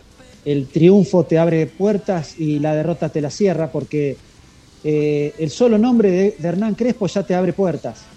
Porque eh, si hablamos de, de la campaña de Hernán Crespo en Banfield, ¿qué diríamos? Claro que no Fue- fue, la fue un mejor. desastre. Claro. no sé si un desastre, pero fue malísima. No sé cuántos partidos tuvo sin ganar, ganó muy poquito. Entonces, el mismo técnico que en Banfield hizo una campaña tremenda de mala, acá hace una campaña tremenda de buena. Entonces, ¿cuál, ¿cómo lo medimos al técnico? ¿Por las derrotas o por las victorias? Resulta que ahora lo quiere todo el mundo. Pero cuando Banfield hizo una campaña espantosa, también lo quería todo el mundo. Y ahí estamos hablando del trabajo indudable de el representante. Porque, ¿por qué a Crespo lo quieren los grandes incluso cuando le va mal? Porque es Hernán Crespo. ¿Por qué, por ejemplo, eh, yo hace años que no puedo conseguir trabajo? Años no, a lo mejor. Pero hace un tiempo largo que no consigo trabajo. Y posiblemente porque o no tengo un gran representante o porque mi nombre no es el, mismo de Hernán Crespo. Entonces, eh, para el técnico, para los técnicos que estamos afuera del sistema, es muy difícil, muy difícil conseguir trabajo, muy difícil que te tengan en cuenta. Eh, Hernán Crespo no le, no, no le tomaron en cuenta siquiera eh, el mal debut que tuvo él como entrenador en Banfield. Bueno, una mala experiencia, fue no, no arrancó del, del todo bien, pero confiamos en Hernán Crespo, listo. Volvieron a confiar y Hernán Crespo demostró que puede ser un buen entrenador. A lo mejor yo dirigía a Banfield, me iba como, me, como le fue a Crespo y no iba a tener la posibilidad de, de demostrar en otro lado. Claro, una Eh, ¿qué le- tuvo una qué inmediata con revancha. con- con el- sí, ¿qué pasó con el gringo Heinze? El gringo cuando debutó en Godoy Cruz, ¿cómo le fue? Sí, sí, Muy sí, mal. sí, sí, una mala una campaña. ¿Y qué, problem- qué problema hubo? Le dieron a Vélez que era mejor que Godoy Cruz. Y hizo un campañón. Y ahora está en el Atlanta United. Es decir, es difícil. Es difícil para, para el entrenador que no tiene todavía una gran campaña, un gran nombre, una gran trayectoria, poder meterse. Salvo que vayas con los dos o tres representantes que en este momento están manejando todo el fútbol argentino. Sí, ha, ha caído en manos de muy pocos, sí, de, de un grupo muy, muy reducido que, que van como, de- decían algunos periodistas de Buenos Aires, moviendo como piezas de ajedrez los técnicos eh, de un club a otro, porque de hecho eh, fue Yo lo no- que pasó. En este, en, esta, en este tablero del fútbol argentino yo no soy ni peón todavía. No puedo meterme ni siquiera como peón. No es que ya no, no soy ni alfil, ni caballo, ni reina. Ni peón soy. ¿Por qué? Porque como las piezas del ajedrez, hay una determinada cantidad de casillas y ya están llenas. Y esas mismas casillas El técnico que le va mal en, en Defensa y Justicia, por poner un nombre, automáticamente a los 15 días está trabajando en Argentino Junior. El de Argentino Junior va a Godoy Cruz, el de Godoy Cruz está en San Martín de San Juan, el de San Martín de San Juan es San Martín y así. Y son siempre 30 entrenadores en todo el fútbol argentino que trabajan. Los demás miramos desde afuera y opinamos. A veces bien, a veces mal, pero, pero es tristísimo. Yo lamentablemente estoy esperando posibilidades en el extranjero y, sé que va a ser así. Contra mi voluntad, por supuesto. Me encantaría trabajar en el fútbol argentino. Pero, pero si no estás en el, en el sistema, si no te metes en ese, en ese damero, no vas a trabajar. Y bueno, lamentablemente yo no estoy. Cadi, querido, cambiando un poquito de tema, eh, quisiera que me comentaras eh, cómo vivi- viviste la previa a ese partido glorioso de Newells en la bombonera en el cual salimos campeones, en el cual tuviste oportunidad de estar y hay una foto muy emblemática tuya al lado de, del Toto Berizzo, creo que no me acuerdo del otro jugador que era. Contame esa- esos momentos, claro, el pájaro Dominci, esos momentos previos y si la bombonera, la verdad, tiembla, así como dicen que se mueve, porque ese partido fue un hervidero, obviamente. Sí, sí, la, la bombonera tiembla, seguro. Ya es una cuestión también de, de construcción, eh, son muchos metros de cemento y suspendido, entonces cuando la gente grita toda, eh, tiembla, por supuesto, pero tiembla, sí, tiembla y, se nota más cuando uno está en la tribuna que en la cancha. En la cancha eh, uno está con la cabeza en otra cosa. Nosotros estábamos muy conscientes de lo que teníamos que hacer y a ese equipo le daba lo mismo si había 70.000 o 10.000. Le daba lo mismo si los 10.000 eran de Boca o eran de Newell, si los 70 eran de Boca o eran de Newell.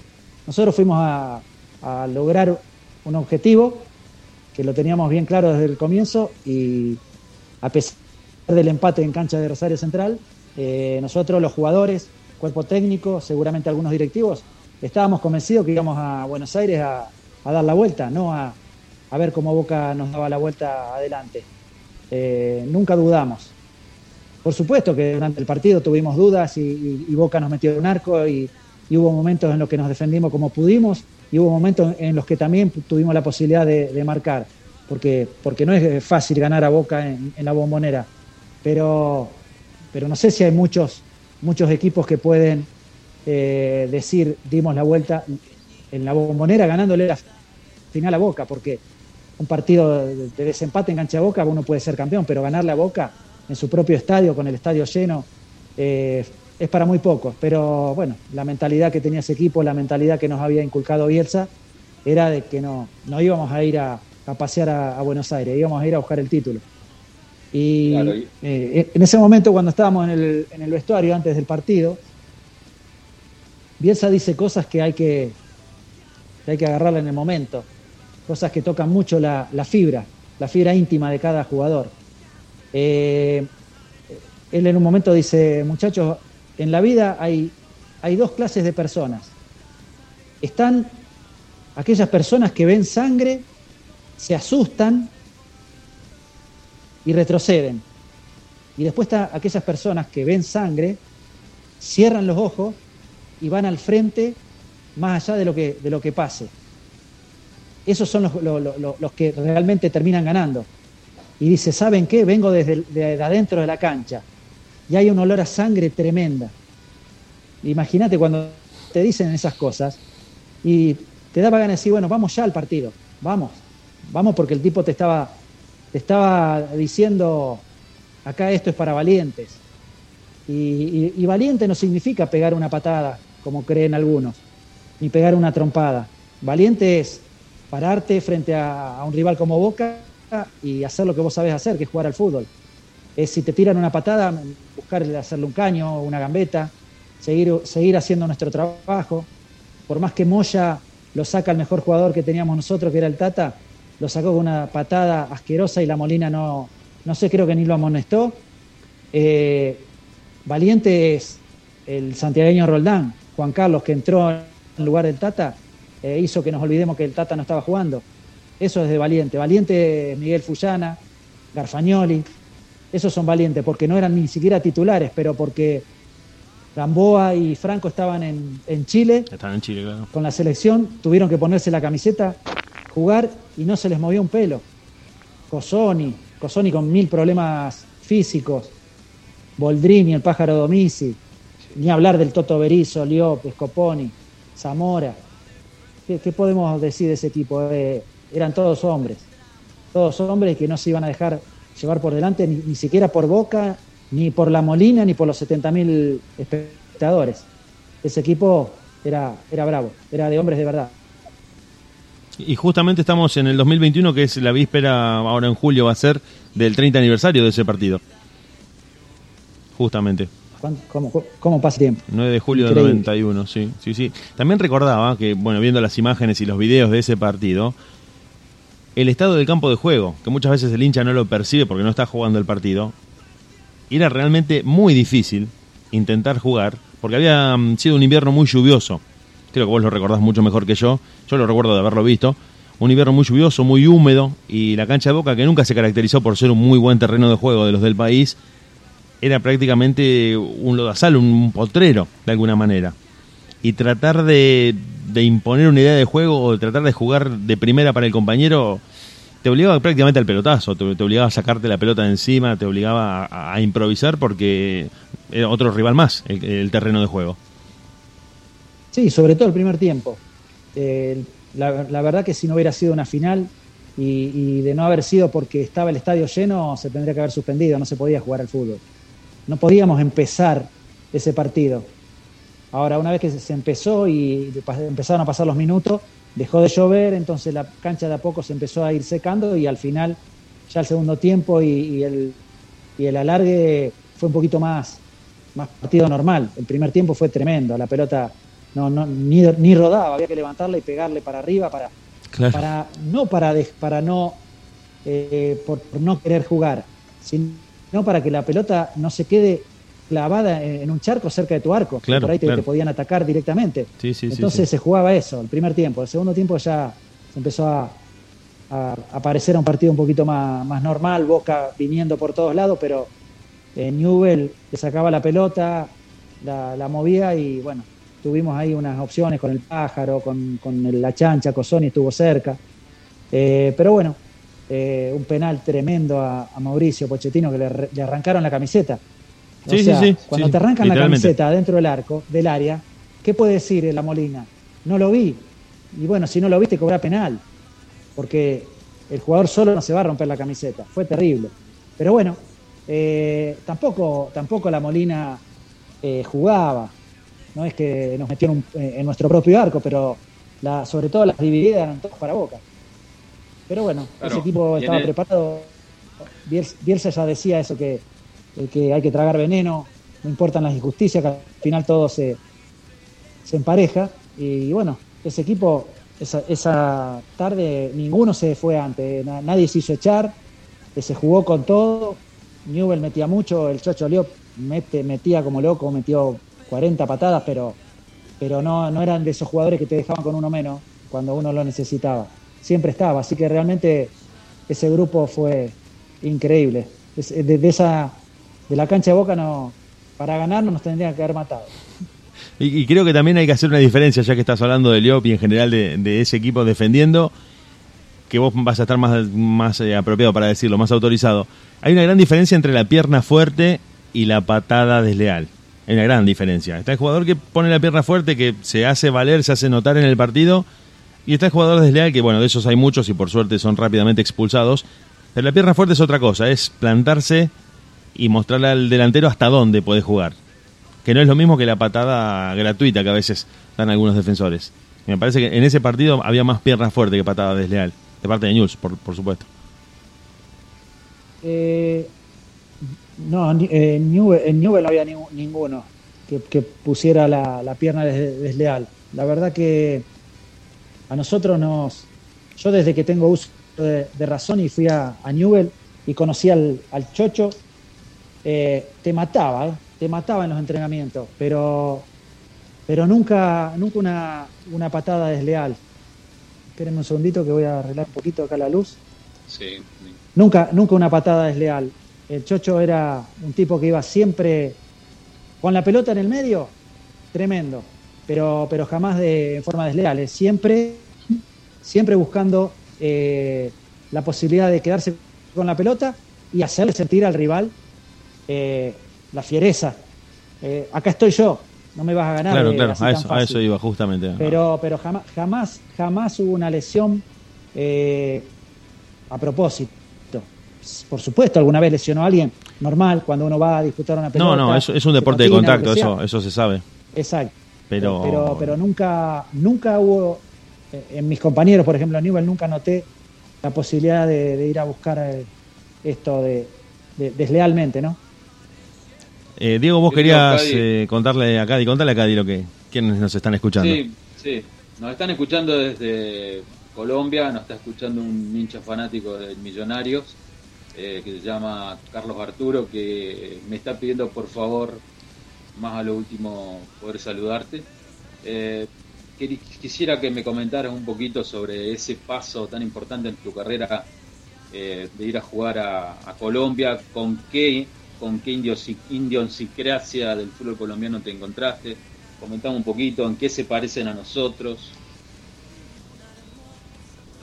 Yo había, había jugado la Copa Libertadores para Católica contra Millonarios en el año 95. Eh, jugamos en el Campín, repleto, repleto. No me acuerdo si son 45, 50, 60 mil personas, pero estaba repleto. Todo el mundo alentando a Millonarios y Millonarios ganó 5 a 1 esa noche. Nos dio un baile tremendo. Y la verdad que la gente impresionante. Me llamó mucho la atención lo que era la, la hinchada de Millonarios. Y bueno, a los seis meses sale la posibilidad de. No, al año. Un año después sale la posibilidad de ir a jugar a Millonarios. Y bueno, yo me acordaba de eso. Me acordaba del Campín. Entonces le dije a mi papá, qué lindo sería jugar en ese club. Ojalá poder hacer las cosas bien para que esa gente me, eh, pueda volver a vivir eh, esa fiesta que fue esa noche cuando nos ganaron 5 a 1, pero esta vez a favor. Eh, pero igual me dio un poquito de miedo ir a jugar al fútbol colombiano porque era una época bastante complicada en el país. Eh, había, hacía poco tiempo de que había pasado lo de lo de Escobar Gaviria. Claro, hacía tres entonces, años. uno tiene, tenía miedo, ¿no? Muy, no muy conocíamos bien cómo, cómo son las cosas, entonces un poquito de miedo. Así que le dije a mi, a mi viejo que me acompañe y nos fuimos a Bogotá a ver qué tal, qué tal era todo. Llegué a Bogotá, a los dos, tres días había conocido a mis compañeros, un grupo extraordinario de gente, gente espectacular, como siempre en Colombia, uno no, a lo mejor el que no viajó o el que no conoce a- al colombiano no sabe la, ca- la calidad de persona que, tiene el colombiano, que es un, tipo de derecho, un tipo abierto, un tipo alegre, realmente un país espectacular para mí, para mi forma de, de ver, me, hacen sentir como que, que estaría en mi casa, sinceramente, cuando estoy en Colombia. Y bueno, llegamos los tres días, le dije a mi viejo, me quiero quedar, me quiero quedar porque me gusta el club, me gustan mis compañeros, me gusta el técnico. Y bueno, tal así que a los cuatro o cinco días debuté, ganamos 3 a 0 a Junior de Barranquilla, el tercer gol lo hice yo de penal y bueno, fue bastante bien y eh, la gente ese primer partido de local empezó a corear mi nombre. Así que imagínate, para mí fue una, una alegría enorme. Mm, Da Fueron cinco meses soñados, jugué solamente cinco meses, cinco meses en Millonarios, pero en esos cinco meses me tocó hacer 10 goles. Eh, perdimos el campeonato por una bonificación del Deportivo Cali, es decir, terminamos con los mismos puntos que el campeón, pero al, al que había ganado, digamos, eh, había sacado más puntos durante el campeonato, le daban una boni- bonificación de medio punto.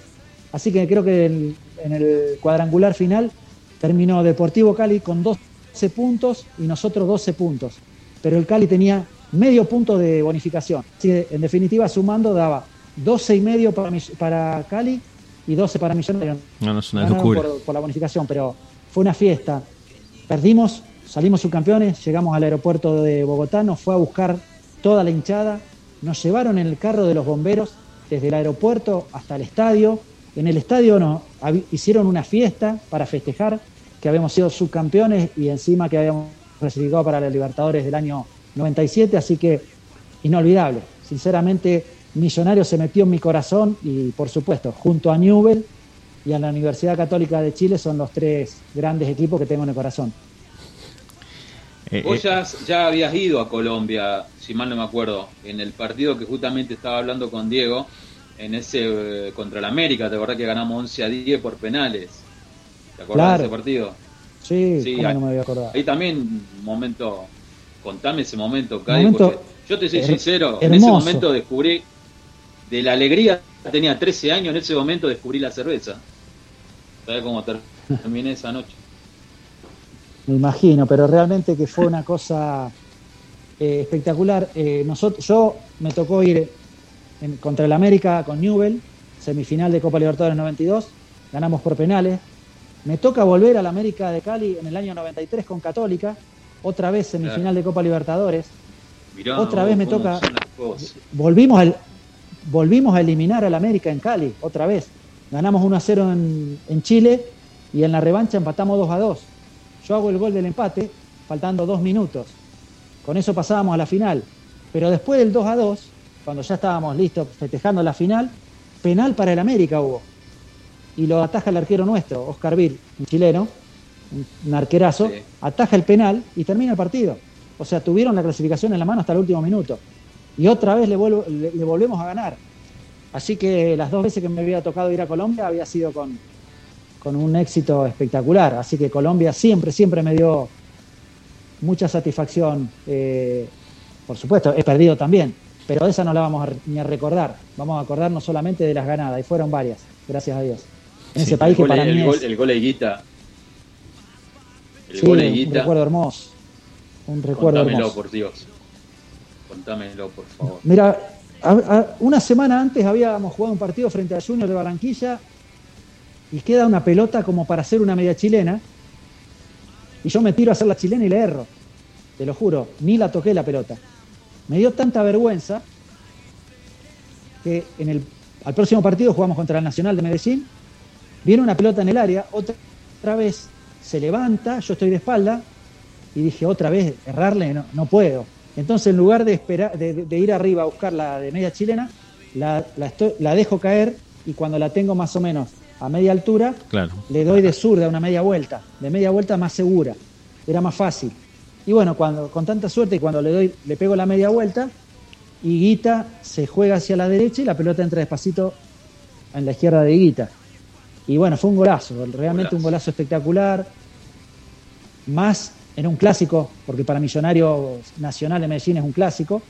Y bueno, salgo corriendo hacia la tribuna, lo festejo con la hinchada. Cuando vuelvo al centro, vuelvo, paso enfrente de Guita, y Guita me da la mano y me dice, te felicito, mono. Así que bueno, realmente mirá si, si lo recuerdo con cariño ese gol. No solo por el, por el gol, sino que, que un arquero, después de haber sufrido un gol, tenga la, la grandeza de, de felicitarme por el gol que le había hecho. Y, y no cualquier arquero, no quiero desmerecer a los demás, pero un, un arquero legendario. No, por favor. Es como si le hubiera hecho un gol a Filiola acá en Argentina. Increíble, increíble, increíble. Realmente da escalofríos la, historia del gol. eh, sí, lo, hemos buscado otra vez en, en YouTube. Es uno de los goles más gritados de Millonarios ese. Uno de los más celebrados. De hecho, en, los videos se puede ver que la cancha literalmente se viene abajo. Vos pasás el arco, te vas a, a festejarlo con la hinchada. eh, en un griterío, como me hiciste acordar en el partido que estabas contando de la despedida de Heinze, esa sensación de estar en una caldera, en un lugar que se está viniendo abajo encima tuyo eh, y estar del lado de adentro. Estar del lado de adentro debe ser terrible la sensación y me, da es- escalofríos, me da escalofrío la anécdota. Inolvidable. Bueno. Eh, te hago otra consulta, Cadi. ¿Vos qué pensás? ¿El futbolista brasilero tiene ventaja sobre el argentino en el sentido, ¿cómo te puedo decir? En el campo de juego, porque yo he notado que las canchas del fútbol brasilero, Diego, son mucho más grandes que la del argentino. El otro día estábamos comentando eso con Diego. Ellos están acostumbrados a jugar en esas canchas, entonces se sienten más cómodos cuando tienen más espacio, entonces eso te hace jugar diferente. Cuando vos vas a jugar al Morumbí no podés jugar de la misma manera que jugás en la cancha de Platense, por ejemplo, porque la- las medidas son totalmente diferentes. Entonces vos en Brasil tenés que jugar, o podés jugar un fútbol más directo, más por afuera, buscar un pelotazo largo si tenés punteros rápidos, porque tenés el espacio. Eh, ¿De qué te sirve tirar un pelotazo a un puntero rápido en la cancha de Platense si se, te va a terminar la cancha? Entonces ellos están acostumbrados a eso, por eso al jugador brasileño en los espacios reducidos le cuesta más. Ellos juegan mucho más cómodo en sus canchas, en Brasil. Y claro, te sacan ventaja porque están acostumbrados a esas, eh, a esas medidas y uno no está acostumbrado. Entonces para nosotros es, parecemos los, los supercampeones, esos dibujitos que vos tirabas la pelota para adelante y vas corriendo, corres, corres, corres, corres, corres, y no llegas nunca. Claro. Pero bueno, eh, ellos sentirán esa, esa ventaja cuando juegan en su, en su estadio o en sus canchas y después se sentirán en desventaja cuando les toca venir acá a jugar a la Argentina. Lo que pasa es que hay, hay años y años. Eh, está muy parejo todo. River podría haber clasificado perfectamente. Después de haber perdido 3 a 0, River fue muy superior y podría haber pasado, incluso hasta el último minuto tuvo la posibilidad de, ir a los penales. Entonces fue muy parejo. Después te, te encontrás con, con, una actuación totalmente decepcionante de Boca. Boca puso las manos. Boca no tuvo, no tuvo rebeldía. Se entregó. Boca perdió. Lo pasaron por arriba y se entregó. Lo de River fue otra cosa. Más allá de que me pueda simpatizar más o no River o Boca, eh, el análisis que yo hago es ese. River perdió, digamos. Perder es siempre feo, de una manera o la otra, siempre es feo perder. Pero bueno, creo que uno se queda mucho más tranquilo si perdés de la manera que perdió River. Eh, lo de Boca fue muy decepcionante porque 0 a 0 salió acá, no es que había perdido 2 o 3 a 0. Entonces uno dice, bueno, va a vender cara la derrota. Y no, la vendió baratita. Me parece que, que no. Boca no, no, estuvo muy bien parado en el, en el partido de, vuelta.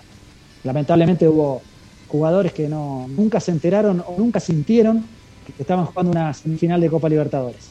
Increíble. Cadi, querido, ¿cómo es eso que una vez Bielsa dijo que no valías un millón de dólares?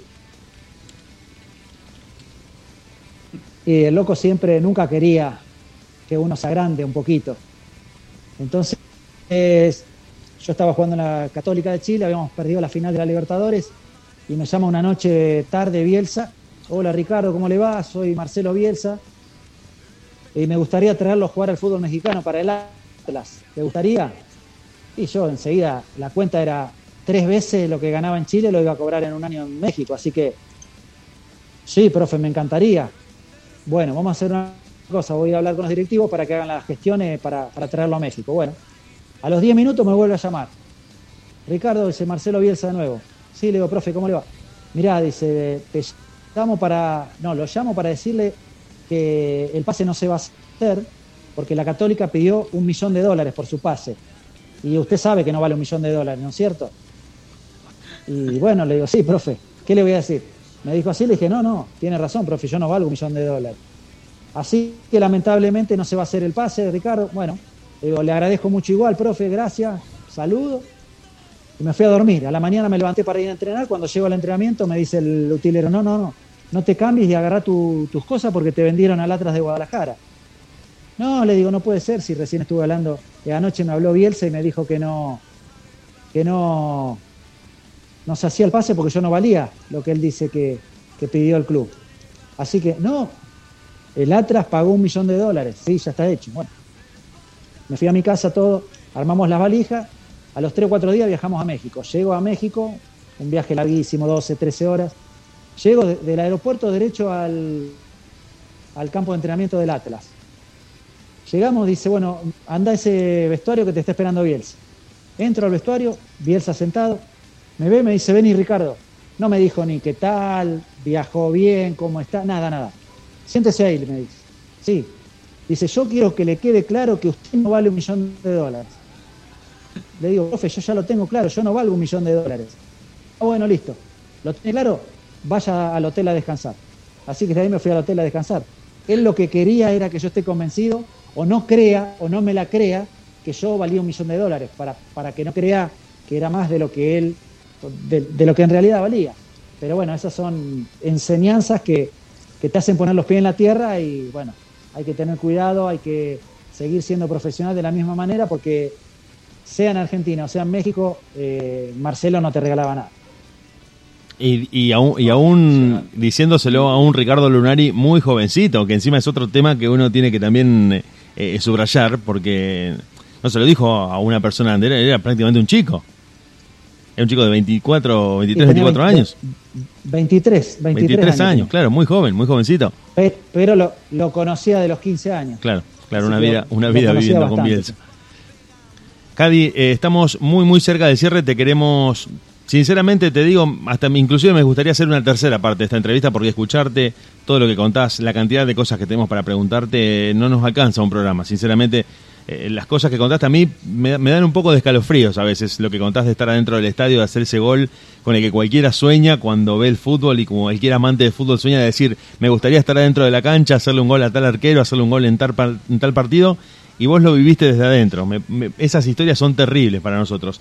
Y te quería contar, ya esto te lo dejo como abierto para una tercera parte, que hace poco estábamos hablando sobre el surgimiento de Castrilli, cuando Castrilli se hace notoriamente un, un árbitro conocido en el fútbol argentino a partir de esas expulsiones masivas que hacían en algunos de los partidos en los primeros que empezaba a dirigir. Y bueno, bueno obviamente te habrás ido mentalmente al, al 0-5 frente a River en, en el Monumental, en el que ustedes le ganan a River y, y expulsa a varios jugadores. Y hay un gol tuyo de zurda, desde el punto del penal, creo que lo recordás, desde una jugada que viene desde la izquierda del ataque, en el que definís con la pelota como viene.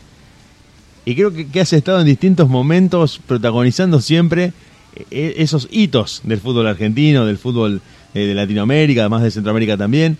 Y de eso creo que en algún momento también te queríamos preguntar, porque estuviste en un partido que hizo que la figura de Castrilli, de ser un árbitro, que te diría, del montón, pasara a primer plano, en ese partido en el que estaban ustedes, que se hizo famoso también porque los hinchas de River le tiraban con las radios, le tiraban con lo que tenían, eh, porque había expulsado medio equipo, con el partido ya bastante definido, y que creo que vos convertís el segundo o el tercer gol, ahora no me estoy acordando bien, pero es una jugada que viene, creo que viene, Mendoza tira el centro desde la izquierda, vos la recibís como, como viene la pelota, de zurda, eh, y con el empeine la, la pones al medio del arco, arriba de todo, eh, y fue un golazo. Y estábamos hablando de eso justamente. Así que yo te invitaría ya para una tercera parte en algún momento cuando vos puedas. No te queremos tampoco tener todos los martes eh, porque te estamos casi comprometiendo y no, no es la idea. Igual estamos contentísimos de hablar con vos, nos encanta escuchar todo esto.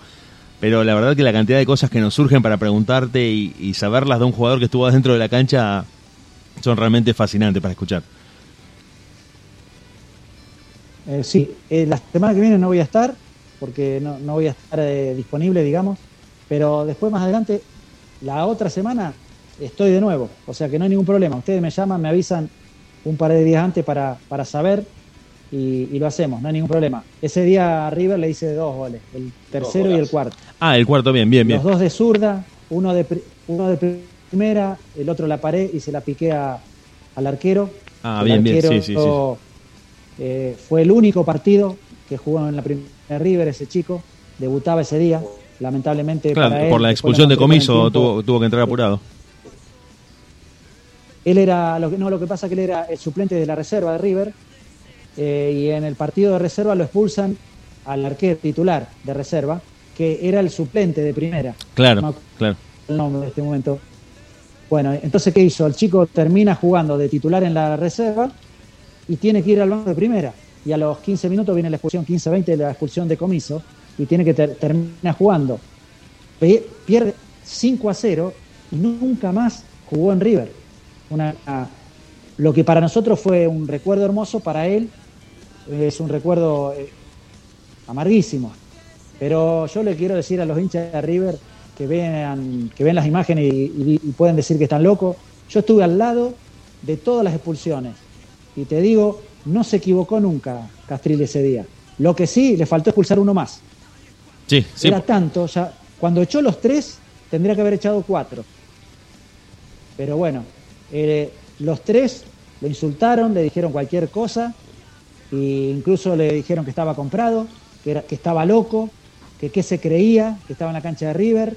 O sea, ¿qué hizo Castrilli ese día? Cobró lo que tenía que cobrar, lo que, lo que nadie se animaba a cobrar Exacto, en la cancha de River. o en aplicó el reglamento. Aplicó el reglamento, tal cual. Bu- eh, te- perdón, Cadi, te, Sí, te por acoto. Es Burela el apellido del arquero. Ahí lo estaba buscando. Burela, Burela, Burela. Burela sí. el arquero este Sí, Burela. que Entre, contabas. eso- entre esos expulsados estaba nuestro amigo Mamita Basualdo. Sí, señor. Fabián, sí, sí, sí. Que ya era jugador de River, claro. Pero Comiso, Comiso le dijo, eh, vamos, vamos que nos va, este nos echa todo porque está pagado. Y le hacía así. Y cuando le dijo así, le- lo amonestó y Comiso lo aplaudió. Sí. O sea, le estás diciendo, chame, ¿qué, qué puede hacer el tipo? Sí, sí, sí. Eh, Tal cual. Mamita Basualdo le dijo, eh, dejalo, dejalo que este hijo de puta nos va a echar a todos, basta. Cuando escuchó hijo de puta, fue y lo echó. Y el primero que echó fue a Oscar Román Acosta, el número 10, que le dijo, eh, ¿vos, estás loco, ¿no te das cuenta que estamos en la cancha de River? Cuando le dijo así, le sacó amarilla. Y cuando le sacó amarilla, le dijo otra vez, lo insultó. Tené cuidado, tené cuidado lo que haces, la puta que te re. Entonces, ¿qué querés? No, Que no, te- no, que no, te claro. el árbitro. Pero conocer, que conocerlo de- es desde que adentro es. Los jugadores de River y de Boca, en aquella época, en cancha de ellos, estaban acostumbrados a eso, a decirle así a los árbitros y no pasaba nada. Bueno, Cadi, yo te vuelvo a agradecer, te vuelvo a dejar la, la puerta abierta para que coordinemos en otro momento eh, otra entrevista más o estar charlando al aire simplemente de historias de fútbol que a nosotros nos encanta, a la gente le fascina, le encanta escucharte, nos han dicho mm, llenos de elogios después del programa del martes en el que contaste un poco de los comienzos y en el que seguimos repasando el fútbol. Y te despedimos, te damos eh, las gracias nuevamente por tu predisposición, por ser el padrino del programa, por, por brindarte, por tu tiempo. Inmensamente agradecidos y te saludamos hasta cualquier momento cuando podamos coordinar una nueva salida al aire. ¿Te parece? Sí, cómo no, Diego. Muchísimas Buenísimo. gracias a No, ustedes. no, por favor, al contrario. Nosotros, sí, Cadi, querido, disculpame, Dieguito. Sí. Te, te agradezco, vos sabés la admiración que te tengo. Y mañana, si podés comentar que mañana vas a estar en un programa para que la gente pueda ir a escucharte, que en el cual yo también voy a estar ahí, pero si querés com- comentar en qué lugar vas a estar, para que podamos estar atentos. Mira, mañana más allá del, del cariño y del afecto de la gente de Millonarios, que, que es obvio y que le agradezco muchísimo, me invita, por primera vez me invitaron de una página de OU, de Once Caldas, de Manizales, el- aquel equipo que le ganó Bueno. la final de la Libertadores a Boca en el 2003, creo. Claro, 2004. Eh, bueno, eh, una serie de hinchas de ese club me, me contactó y me pidió la posibilidad de, de- de que charlemos con ellos. Si puedo, le dije, sí, por supuesto, no hay ningún problema. Eh, vamos a hablar de fútbol de la misma manera, pero a mí me gusta muchísimo eso, de que de otro club me puedan eh, contactar para, para hablar de fútbol con respeto, porque yo siempre, si bien defendí la camiseta de Millonarios a muerte, siempre respeté a los demás clubes, así que eh, la verdad que me llena de orgullo que de otros clubes se comuniquen conmigo y les pueda interesar tener una charla conmigo. Así que mañana eh, creo que es, que es a las 10 horas, no, perdón, a las 10 horas de Argentina, son las 8 de Colombia. Voy a estar conversando con, con los muchachos de, de Once Caldas de, de Colombia, así que le mando un saludo grande. Gracias por la oportunidad de hablar con otros clubes, porque la gente piensa que yo solamente puedo hablar de Millonarios, no, puedo hablar del fútbol colombiano también en general, y podemos debatir y, y disentir, pero siempre con respeto. Así que eh, les mando un saludo grande y mañana nos vemos ahí en ese, en ese vivo con la gente de Once Caldas. Gracias, Diego. Gracias, Cadi, querida. No, no, por Cualquier favor. cosita a disposición de ustedes. Muchísimas gracias. Dale, dale. Un abrazo grande. Un abrazo grande, Cadi. Chau, chau, chau. Chao, chao. chao, chao.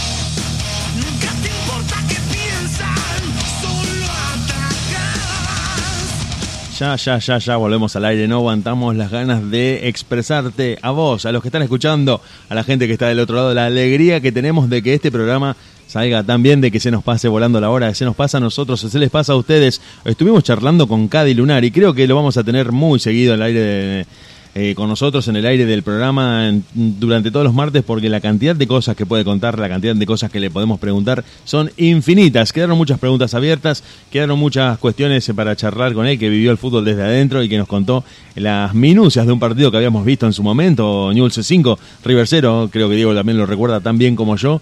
Pero que no sabíamos que había pasado ahí al lado del árbitro. Esto realmente es, de primera mano, es, es, un poco emocionante, es un poco intimidante que un jugador que estuvo parado al lado de Ramón Díaz, al lado de Comiso, mirá la, sonrisa que se te dibuja, Diego, eh, es muy fuerte, es muy, muy fuerte. No lo contó un periodista, no lo contó un historiador de fútbol, lo contó el que estaba parado con la camiseta y los botines ahí, en el medio del tumulto, y que tenía a Castrilli a centímetros escuchando lo que decían y lo que contestaban los jugadores. Nosotros estamos a nada, se nos pasó la hora, 10 minutos, eh, 10, perdón, 10 eh, y 2 de la noche. Nos estamos oyendo de barrilete cósmico, Dieguito. Decime si tenés algo más. Nosotros ya dejamos la puerta abierta para que el próximo martes te vuelvas a encontrar con nosotros, como nosotros nos vamos a volver a encontrar con vos a las 20 horas en este programa que, que nos consume la vida, se nos pasa volando. No, la verdad que nos quedó muchísimo material y bueno, ya preparando todo para el próximo martes en el cual vamos a tener esto de, Colombia del 93.